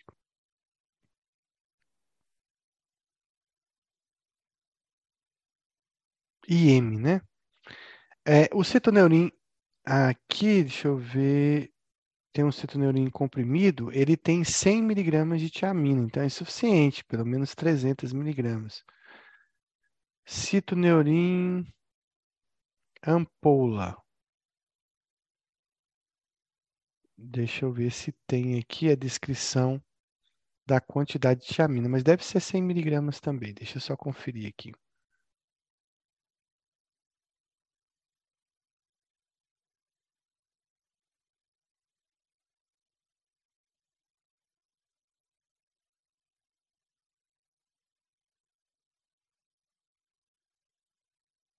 Eu não consegui localizar. Geralmente existe uma formulação de tiamina e geralmente a gente faz o complexo B, que tem é, que tem em torno de 75 miligramas de tiamina. Então a gente faz quatro ampolas de de tiamina, de complexo B e gera 300 miligramas de tiamina, né? O que eu estou procurando aqui da, do citoneurim especificamente, porque no meu hospital não utiliza, é em torno de 100 miligramas mesmo. Pronto, aqui tem. Então, acabei de, de achar que já vou te falar isso. Então, em torno de 100 miligramas de tiamina é insuficiente, tá? 100 miligramas é insuficiente, a gente precisa de pelo menos 300 miligramas é, de tiamina para gerar. Já está abrindo aqui. Então, realmente, B1 tem, é, o citoneurim de 1000 tem 100 miligramas, Agora, o de 5 mil também tem 100 miligramas, então é, é, insuficiente. Teria que ter, então, pelo menos três ampolas de citoneurim para você poder fazer essa dosagem de tiamina. E se fosse complexo B, poderia ser quatro ampolas de complexo B. Bom, então é um paciente que eu vou manejar com benzodiazepínico. Quando ele ficar mais orientado, quando ele ficar menos psicótico, eu posso passar o diazepam para via oral. E se ele precisar tratar, ele vai é um paciente que vai ficar contido, né, pelo risco de queda. E aí eu vou tratar o delírio dele também, ajudar a tratar o delírio dele com aloperidol, geralmente em baixas doses. Geralmente a gente utiliza 5 miligramas de aloperidol no máximo, mas pode haver casos, o paciente tem muita agitação, que a gente possa usar doses um pouco maiores. Lembrando que às vezes a agitação ela melhora mais com benzo do que propriamente com haloperidol. Sempre é um paciente que a gente deve investigar a lesão do sistema nervoso central e outros órgãos, e sempre é um paciente aí que a gente não deve utilizar outras drogas é, depressores do sistema nervoso central, como prometazina, clorpromazina, mais para a questão de arritmias aí, mas o benzo ele está liberado para utilizar nesse paciente.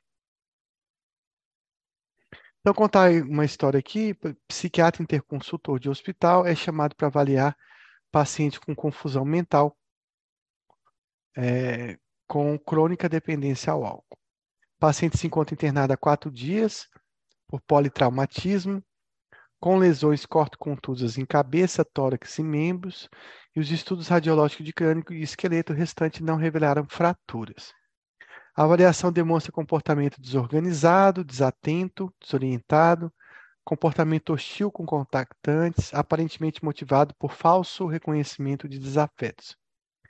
Os dados vitais do exame físico neuromotor se revelam normais e a enfermagem relata que o paciente foi admitido exibindo-se orientado e o quadro se instalou somente no segundo dia de internação. O médico solicitante levanta a hipótese de síndrome de abstinência do álcool e pede orientação para iniciar prescrição medicamentosa. Então, a pergunta aí, qual a conduta deve ser feita, a hipótese ou conduta a ser orientada pelo médico? Então, letra A, o quadro clínico não preenche os critérios de síndrome de abstinência do álcool, o benzodiazepínico deve ser evitado e outras hipóteses devem ser consideradas. Letra B, o benzodiazepínico é droga de escolha no caso, devendo ser preferida a prescrição de lorazepam no lugar do diazepam, no caso de insuficiência hepática. O benzo é a droga de escolha no caso, devendo ser preferida a prescrição de clonazepam no lugar do diazepam, no caso de insuficiência hepática. O quadro sugere demência de origem específica e deve ser feita investigação com ressonância para screening de síndromes é, como Wernicke-Korsakoff. O quadro e evolução sugerem delirium tremens, droga de eleição aloperidol injetável, por baixo risco de dependência, baixa hepatotoxicidade e facilidade de reversão dos efeitos colaterais.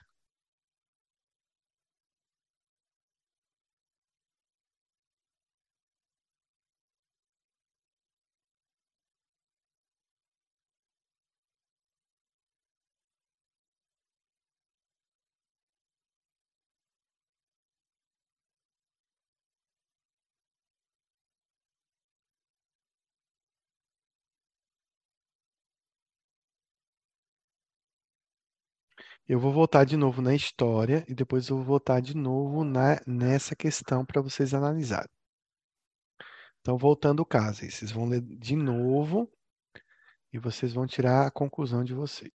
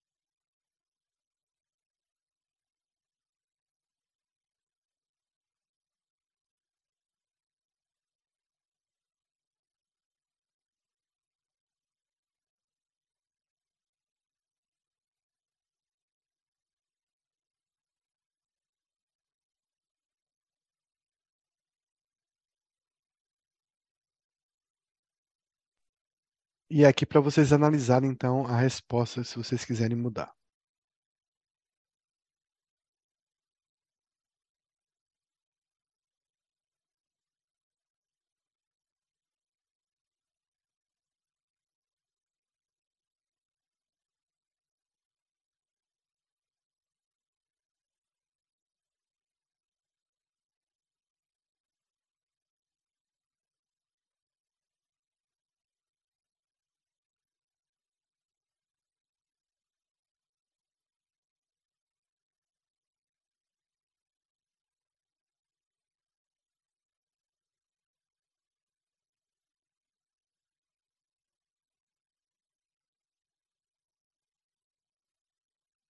Bom, o que está faltando aí, pessoal, nessa síndrome de abstinência é, exatamente isso aqui, olha.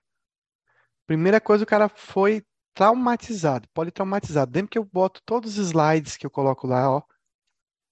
Sempre investigar, investigar lesões do sistema nervoso central em outros órgãos.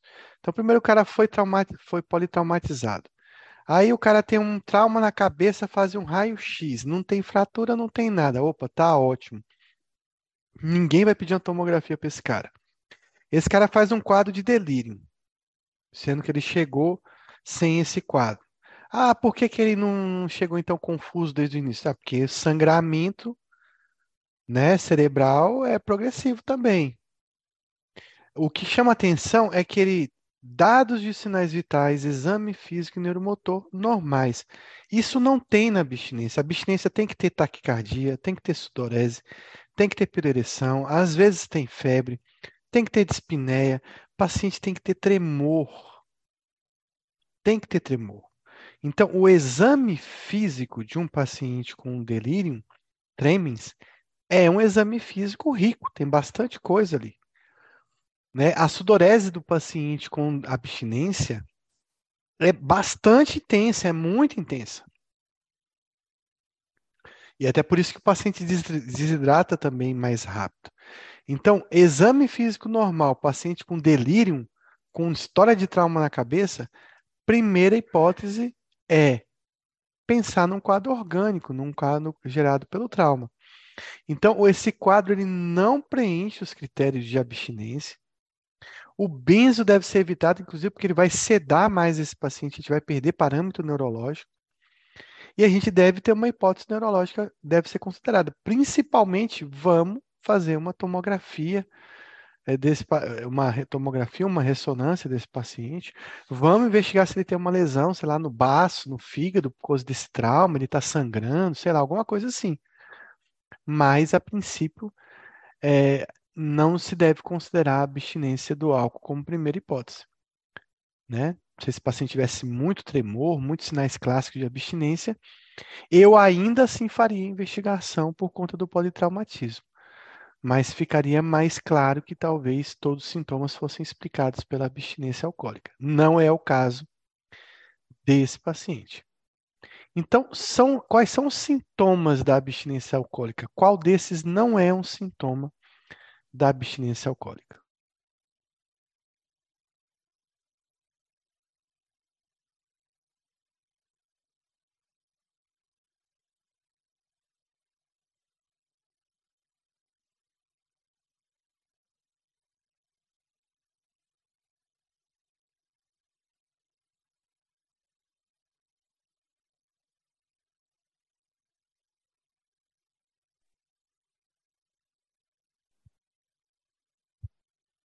Então, o paciente vai ficar ansioso? Vai. Às vezes ficar disfórico, às vezes ficar irritado, né? Então, tá ali a bidisforia. Ele tem um aumento da sensibilidade? Sim, a estímulo luminoso, a estímulo tátil, a audição vai ficar muito sensível, porque tem muito glutamato, o cérebro está hiperexcitado.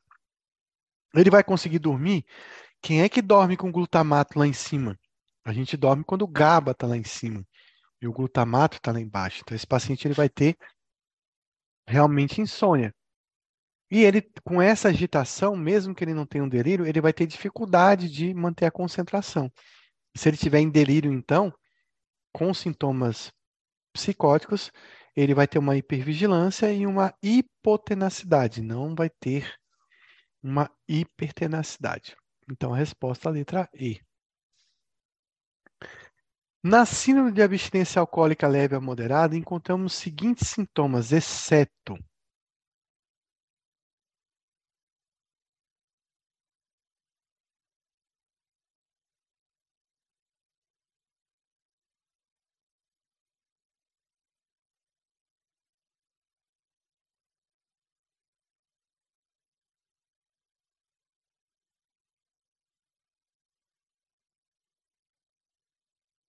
Então, o que, que esse paciente não vai ter na abstinência leve a moderada? Ele não vai ter alucinações. Por que, que ele não tem alucinações? Porque na abstinência leve a moderada, eu não tenho psicose e eu não tenho delírio, mas eu tenho agitação, eu tenho tremores finos, eu tenho sudorese discreta, e eu posso ter dor de cabeça, eu posso ter mal-estar, posso ter insônia, mas eu ainda estou com juízo crítico, com a orientação, é, com a consciência, com a atenção mais preservada.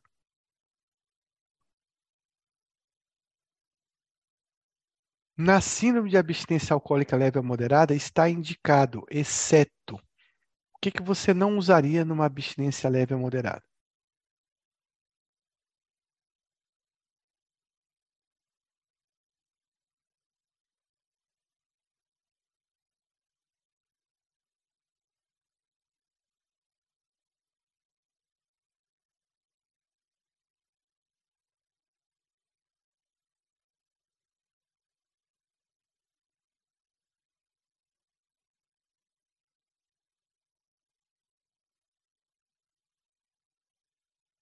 Eu vou dar tiamina para esse paciente? Claro. Posso dar diazepam? Pode. Lorazepam funciona? Minha vida do lorazepam é 20 e poucas horas, 24 horas mais ou menos. A minha vida é curta, porque você quer um remédio com minha vida mais longa, que é mais fácil de retirar e de fazer esse, esse equilíbrio com, com glutamato de forma mais equilibrada. E o remédio de meia vida consegue fazer isso melhor. Mas se ele for hepatopata, lorazepam tem a melhor indicação, porque ele tem menos metabolismo hepático. Não tem metabolismo hepático, então ele seria a droga de escolha. Tirando isso, a gente prefere o diazepam. Vou dar aloperidol para um paciente com abstinência leve ou moderada? Não tem porquê. Se ele não tem psicose, se ele não tem delírio, para que, que eu vou dar o dol para ele? Ah, profilático? Não. Não tem que dar aldol profilático. Se ele fizer delírio, se ele fizer psicose com bastante agitação psicomotora, você dá aloperidol. Se ele não fizer, não tem necessidade. E o clordiazepóxito é um benzodiazepínico de meia-vida longa também, meia-vida maior, inclusive, do que o diazepam. Então, também é o psicocedim, ele também pode ser utilizado. Quais os melhores benzos ou os mais clássicos para tratamento da abstinência alcoólica. E agora?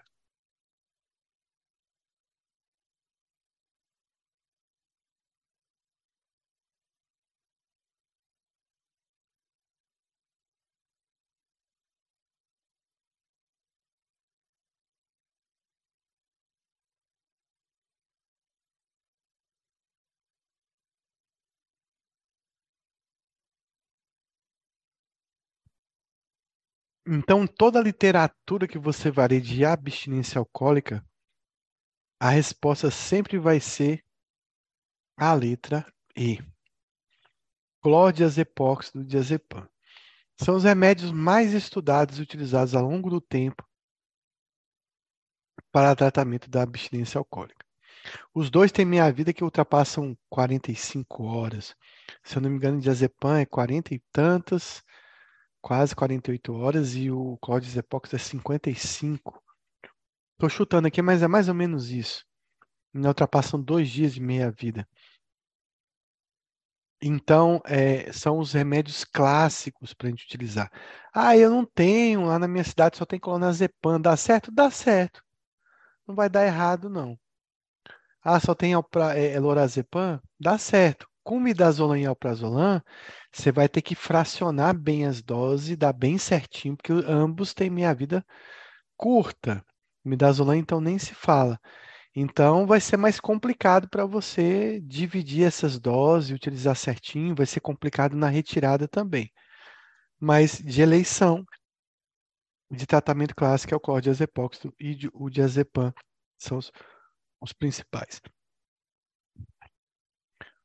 Essa pergunta aqui é, clonazepam, né? Clordiazepóxido só tem comprimido, né? Que é o, o psicocedim. Então, quase ninguém mais prescreve também. Mas ele está descrito. Sim, idoso fez abstinência alcoólica é igual jovem. Tem que usar benzo, não tem jeito, não tem escolha. E, inclusive, ele vai, vai, pode morrer mais rápido do que um paciente jovem. Então, teve abstinência, independente da idade, o tratamento é benzo. Qual o melhor benzodiazepínico para abstinência alcoólica num paciente hepatopata?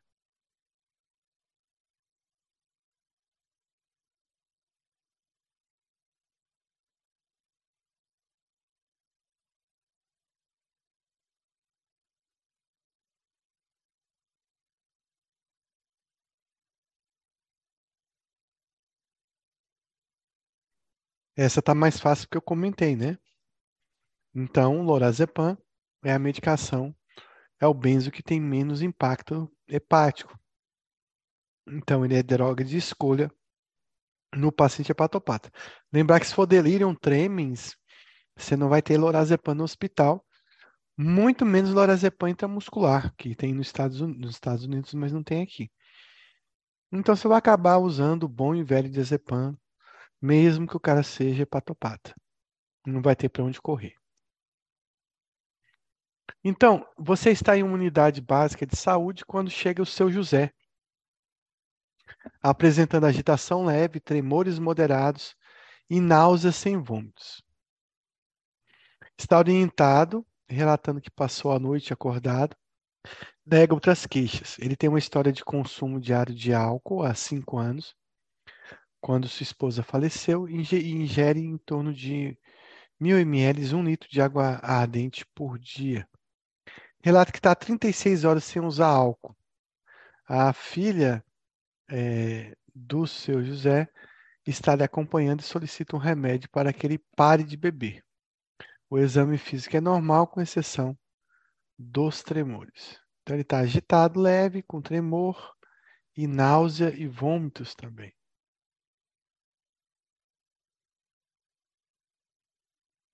A a alternativa que apresenta melhor a conduta mais indicada. Prescrever hidratação venosa com glicose, consultar com psiquiatra, encaminhar para avaliação psiquiatra não de urgência, prescrever sulfirância e informar o paciente orientando a sua filha a administrar o medicamento misturado à comida, encaminhar para internação, prescrever diazepam por via oral e orientar o paciente e a família sobre a síndrome da abstinência.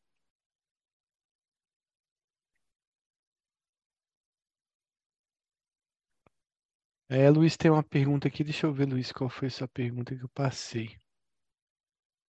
Ah, do Pelagra, né? É, não, tem que repor niacina, B3. Aí tem que repor tudo.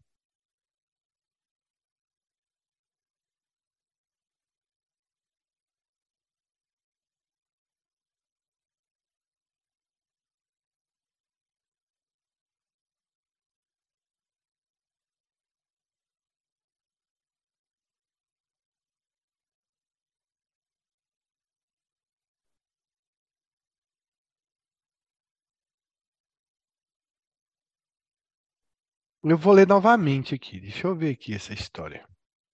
Vamos voltar para lá. O José.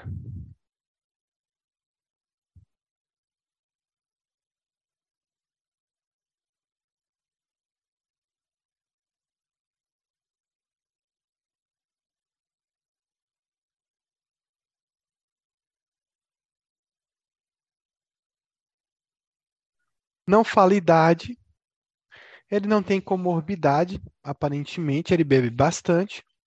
Ele está até bem para quem está 36 horas sem beber álcool, era para tá bem pior. E ele tem é, sintomas leves, né, de, de abstinência, né? Ah, então, a princípio, o tratamento é ambulatorial mesmo. Se ele tivesse, sei lá, 90 anos, fosse diabético, hipertenso, eu internaria ele. Mas por enquanto dá, tem a filha ali, dá para a gente medicar ele e ir observando. Nesse paciente leve a moderado, a filha queria um remédio para ele parar de beber. Dá para usar naltrexona nesse caso? Dá para já entrar com remédio para ele parar de beber?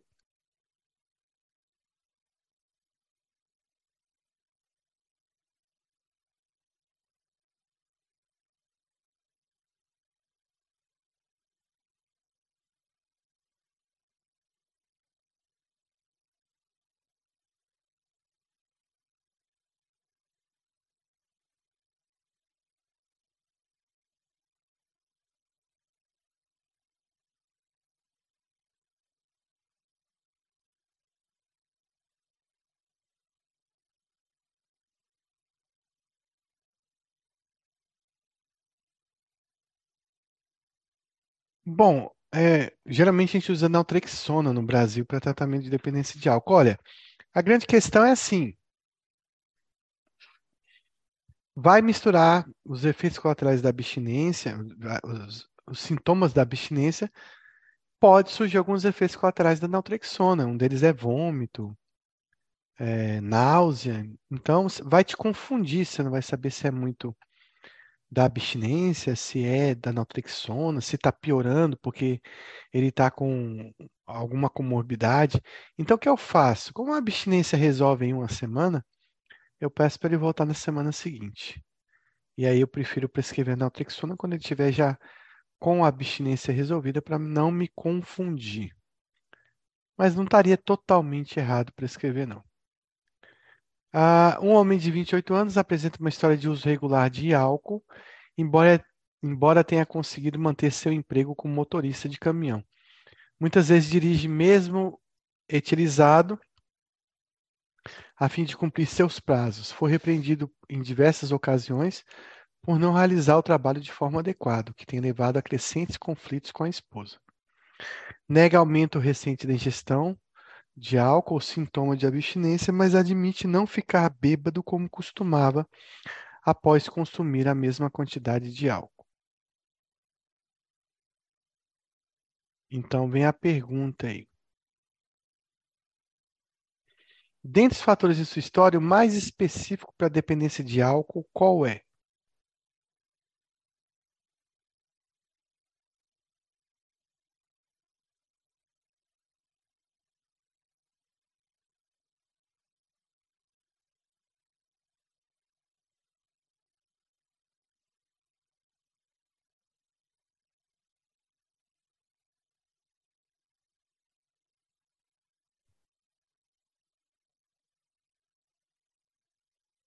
Com certeza, o fato de não se embriagar mais como antes é o que determina. Você vê que ele, ele bebe, hum, é, mesmo trabalhando, né? Então ele já tem um uso arriscado aí do álcool. Mas ele poderia, ele tem conflitos conjugais, tal, etc. Mas poderia ainda ser um uso nocivo, né? Quando ele fala que precisa beber cada vez mais, então ele tem, apresenta sinais de tolerância, então isso é um maior indicativo de que ele está realmente desenvolvendo uma dependência química. Apesar dos prejuízos, a tolerância é um critério farmacológico de dependência. Então, paciente com agitação aguda dando entrada na UPA devido à agressividade secundária à intoxicação por álcool, necessita de tratamento farmacológico para auxílio do controle dos sintomas comportamentais. A melhor opção no auxílio do controle dessa agitação qual é?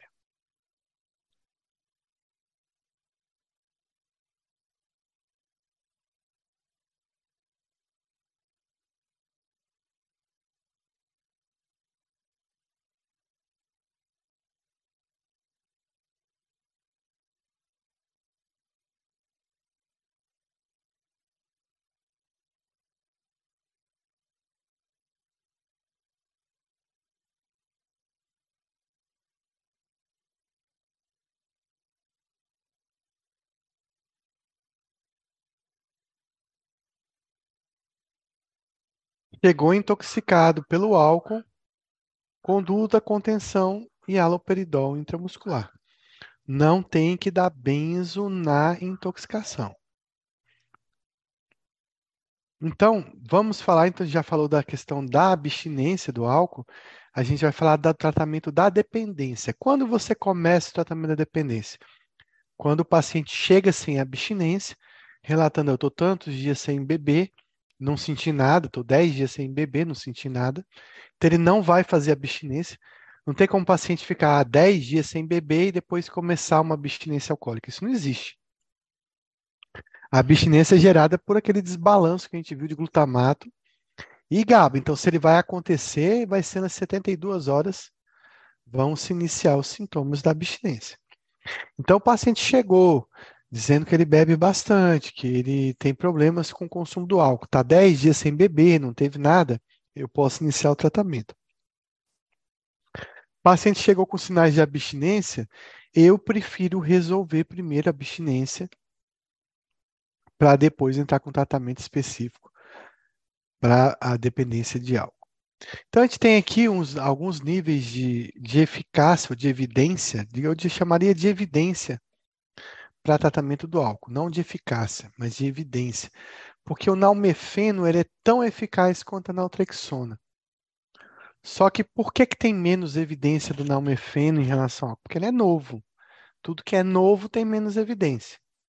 Então, digamos, de uma forma geral, esses são os tratamentos que dão é, mais certos no álcool. Então, em primeira degrau aqui é a naltrexona e eu puxaria o nalmefeno aqui do lado.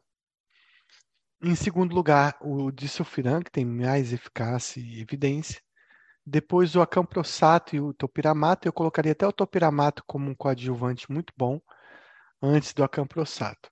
Então, esse, basicamente são esses remédios que a gente utiliza na dependência do álcool. Em geral, o meu remédio de eleição é a naltrexona.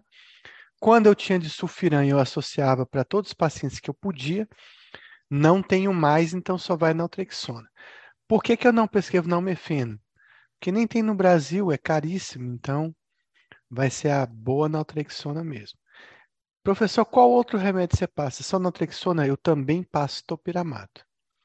E quando que eu passo topiramato? Quando a naltrexona sozinho não resolveu e eu passo a naltrexona, a, o topiramato como referência.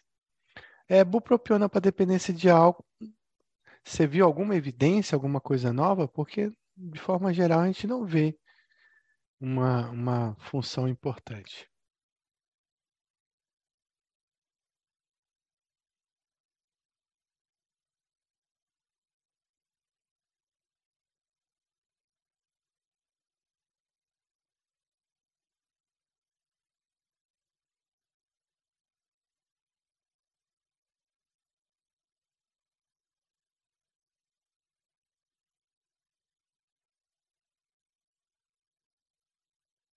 É, eu não costumo, na minha prática, utilizar a bupropiona, não. É basicamente, hoje em dia, no dia de hoje, naltrexona e topiramato, naltrexona e topiramato. Vou com a naltrexona, trato todas as comorbidades que eu posso tratar. Não deu certo com dose de 50 mg de naltrexona, eu não costumo avançar para doses off-label. E aí eu vou para o topiramato associado. Geralmente dá bastante certo quando você associa o topiramato à naltrexona. E aí a camprosato eu não prescrevo, de sulfira não tenho como prescrever.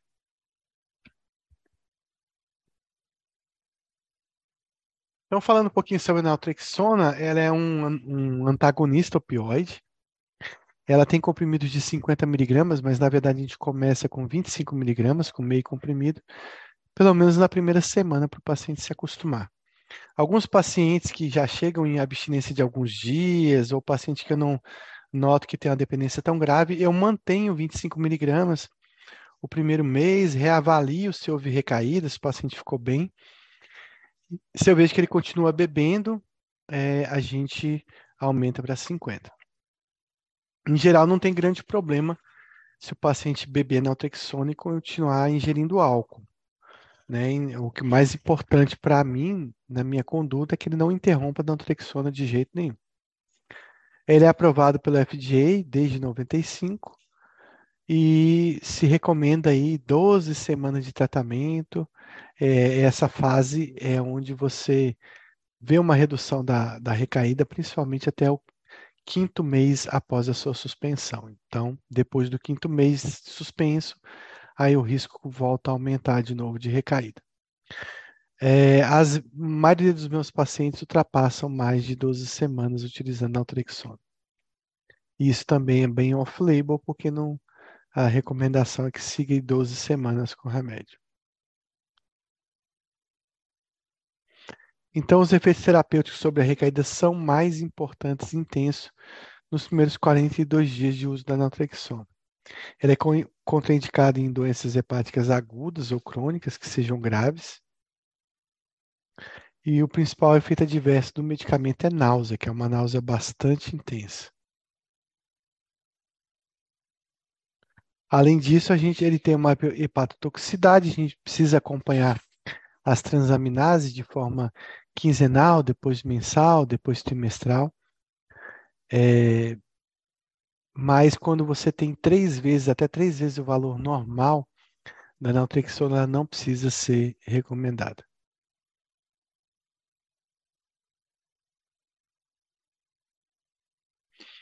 É, o, o Luiz pergunta sobre a dose de topiramato. É uma dose aí que vai de 200 a 400 miligramas, mas você tem que escalonar essa dose, né? Então você começa com 25, vai fazendo um período, depois aumenta para 50, depois aumenta para 100, então tem que escalonar o aumento da, do topiramato. Opa. Tem que fazer acompanhamento ambulatorial, principalmente nos três primeiros meses, né? Então, sempre acompanhando aí as enzimas. Algumas, eh, algumas enzimas hepáticas podem indicar o paciente ter, que teve recaída, como o gama-GT, por exemplo. E só devo suspender se essa, houver uma persistência dessa elevação das enzimas hepáticas, né? Aí mais do que três vezes, eu posso, de repente, indicar, porque o paciente vomitou demais, eu posso indicar uma interrupção da naltrexona. Mas é muito raro um paciente é, que bebe bastante, que bebeu bastante, passar mal com a naltrexona. Então, esses seriam os grandes, é, o grande critério para a suspensão dela. O disufran, vou falar rapidamente, ele não está mais sendo produzido no Brasil, mas ele foi aprovado em 51 nos Estados Unidos por alcoolismo. É uma medicação que era de baixo custo, bastante acessível. Ela inativava acetaldeído desidrogenase, provocando aí, é, inibindo a conversão de acetaldeído em ácido acético. Ele é utilizado no efeito antabuse pelos efeitos colaterais quando você ingere álcool junto. E essa reação aí vem com, às vezes, de forma mais grave, uma confusão mental, uma hipotensão, rebaixamento do nível de consciência também pode levar até a morte. A gente deve fazer testes de glicemia, jejum e função hepática para esses pacientes que usam de sulfiram. As reações é, adversas mais comuns né, são a letargia, tontura, gosto metálico e mal-estar gastrointestinal, mas aí tem uma outra série de sintomas que eu não vou nem relatar, até porque o de sulfiram não está sendo produzido no Brasil. Então, de sulfirão você tem que dar após 12 horas da interrupção do álcool, né, para ele não misturar com o álcool que está ali, não já fazer inibição da enzima. Então, o paciente tem que ficar pelo menos meio dia em abstinência para iniciar. A gente começa com 500 miligramas de 7 a 14 dias e depois faz manutenção com dose menor. Eu acho que antes eu tinha relatado que começava com 250, na verdade é o contrário. Você começa com a dose máxima e depois de duas semanas você pode reduzir para 250. Eu tive vários pacientes que tomavam de sulfiram e bebiam normalmente e não sentiam absolutamente nada. Sempre no disulfiram é necessário um termo de consentimento, que é esse aqui, né, dizendo que é uma substância que, não pode, que ele não pode utilizar desodorante, pós-barba, perfume, é, que não pode ingerir álcool, não pode ingerir licor, bombom com licor, etc. Na verdade, não precisa ser tão exagerado. Acho que a alimentação que contém álcool ele não deve fazer, mas desodorante, loção pós-barba e perfume, geralmente não tem nenhum problema com, o uso do disulfiram. O acamprossato é um outro remédio utilizado para dependência de álcool. Ele foi criado em 96, aprovado. Ele é um antagonista né, do receptor glutamatérgico na via excitatória. Ele reduz os, os sintomas de abstinência. Já a longo prazo, eles parecem ser menos seletivos do que, por exemplo, efetivos do que, por exemplo, o de sulfiram. O acamprossato ele é seguro, ele não interage com álcool ou com diazepam, então o paciente pode continuar bebendo, utilizar o acamprossato. Não deve ser prescrito para pacientes com insuficiência renal ou hepática e a dose é de 1.300 por dia, mas pacientes maiores podem necessitar de doses maiores. Ele é feito até três vezes no dia, tem uma ação glutamatérgica, né, que a gente viu aí, e o efeito dele é provocado aí pelo uso de 333 miligramas em cada comprimido. Ele funciona meio que, meio que como um benzo também, tirando os sintomas de abstinência desses pacientes. E por fim, o topiramato, que ainda não foi aprovado para a dependência de álcool aí no FDA, mas existem várias literaturas aí confirmando que o topiramato é uma opção boa. Às vezes a gente chega a dose de até 400 miligramas. O ideal é você começar com 25, com 50 e aumentando. mas alguns pacientes, pela gravidade da dependência de cocaína, tem que começar. É, é, esse, cocaína não, do álcool, apesar da, da, da, gravidade né, do paciente que, que bebe, a gente deve começar com doses baixas. No caso da cocaína, a gente às vezes começa o topiramato em doses bem altas, começa com 100, 200 miligramas. Mas no álcool a gente pode escalonar, até porque o topiramato muitas vezes é utilizado em, em sinergismo junto com a naltrexona.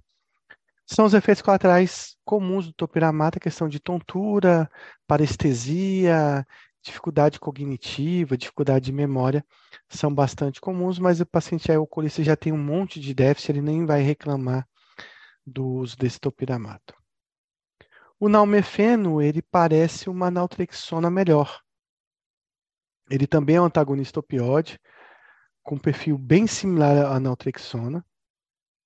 Ele os efeitos hepatotóxicos dele não são dose dependentes, então ele tem menos hepatotoxicidade, tem uma meia-vida de 11 horas. Então, na verdade, o que melhora no nalmefeno em relação à naltrexona é o impacto no fígado desse paciente. Em termos de eficácia, ele tem talvez a mesma ação da naltrexona, mas ainda não está no mercado para a gente utilizar com facilidade, então a gente vai utilizando a naltrexona no lugar. Existem perspectivas em relação ao tratamento do alcoolismo, é, pesquisas feitas com dacentrona, com baclofen, com carbamazepina já foi feita de forma extensivamente, mas não tem grandes resultados com esses tratamentos. Realmente é a naltrexona e o topiramato que funcionam melhor. Existem marcadores biológicos para aquele paciente que ele faz um uso nocivo de álcool e ele ele faz uso nocivo de álcool e de repente ele não quer considerar que ele tem esse uso nocivo, que ele está em risco de ter dependência. Então, existem alguns marcadores que a gente utiliza que são muito bons para confirmar que esse paciente já tem um consumo nocivo do álcool. E o principal deles aí é a transferrina deficiente de carboidratos, a gama-glutamil transferase são os principais, e o volume corpuscular médio também pode ajudar, mas os dois exames para provar que um paciente tem um consumo excessivo de álcool é a transferrina deficiente de carboidratos e o gama-GT. O gama-GT, inclusive, pode ser utilizado para a gente seriar o risco desse paciente estar tá tendo recaídas, né? Então, aqui, é um excelente marcador biológico sugestivo de uso nocivo de álcool.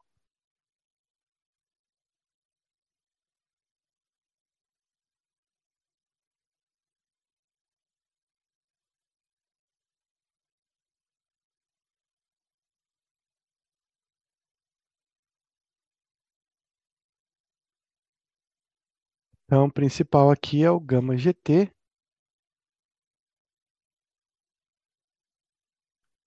Age com antagonismo na neurotransmissão do receptor N-metil-D-aspartato na via excitatória no sítio da glicina, é, utilizado no tratamento aí da dependência do álcool.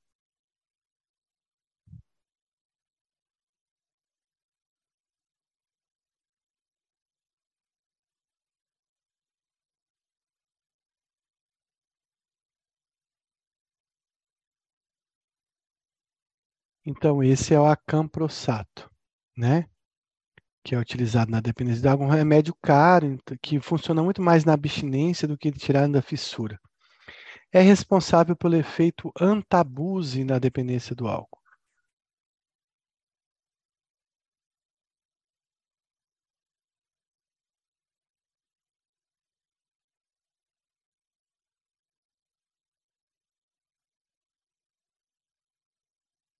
Então, de sulfiram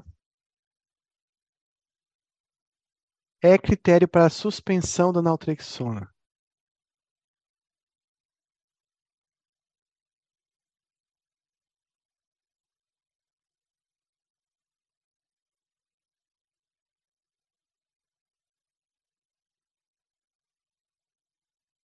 Então, vai suspender naltrexona quando você tem uma elevação persistente das transaminases são antagonistas opioides.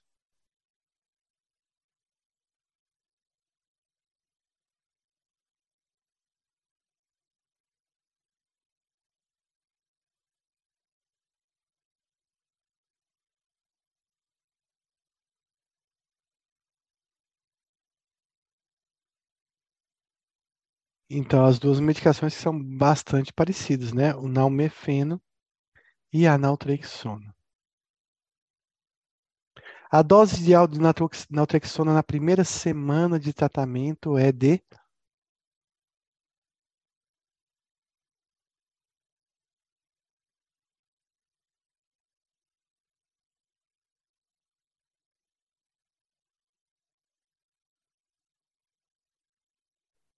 25 miligramas, depois a gente passa para 50 miligramas.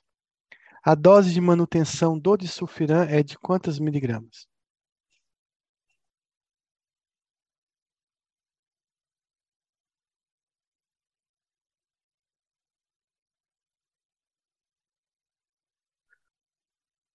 Então a gente começa com 500 e duas semanas depois pode reduzir para 250 semanalmente. Eu tive pacientes que inclusive utilizavam disulfiram uma vez por semana. Aí você pergunta, mas professor, qual é o efeito desse disulfiram uma vez por semana? É só porque eu não queria mais, o paciente já estava tomando disulfiram há muito tempo. Eu não queria mais que ele se submetesse ao efeito da medicação, eu também não queria que ele perdesse o medo. Então eu deixava o disulfiram placebo lá. Ele, exatamente o que a Denise falou, efeito psicológico. Deixava um- uma vez por semana. Ele achava que o disulfiram estava fazendo efeito pelo mês todo. né? Então ele acabava não recaindo no álcool. É mais pelo efeito psicológico aí do disulfiram. Semana que vem a gente vai falar de dependência de tabaco. São 22 e 12, a gente acabou um pouquinho mais cedo. E eu vou abrir para dúvidas, se vocês tiverem, sobre abstinência, sobre intoxicação, sobre tratamento de dependência de álcool. Agradeço a todos que aguardaram o final e aguardo perguntas aí.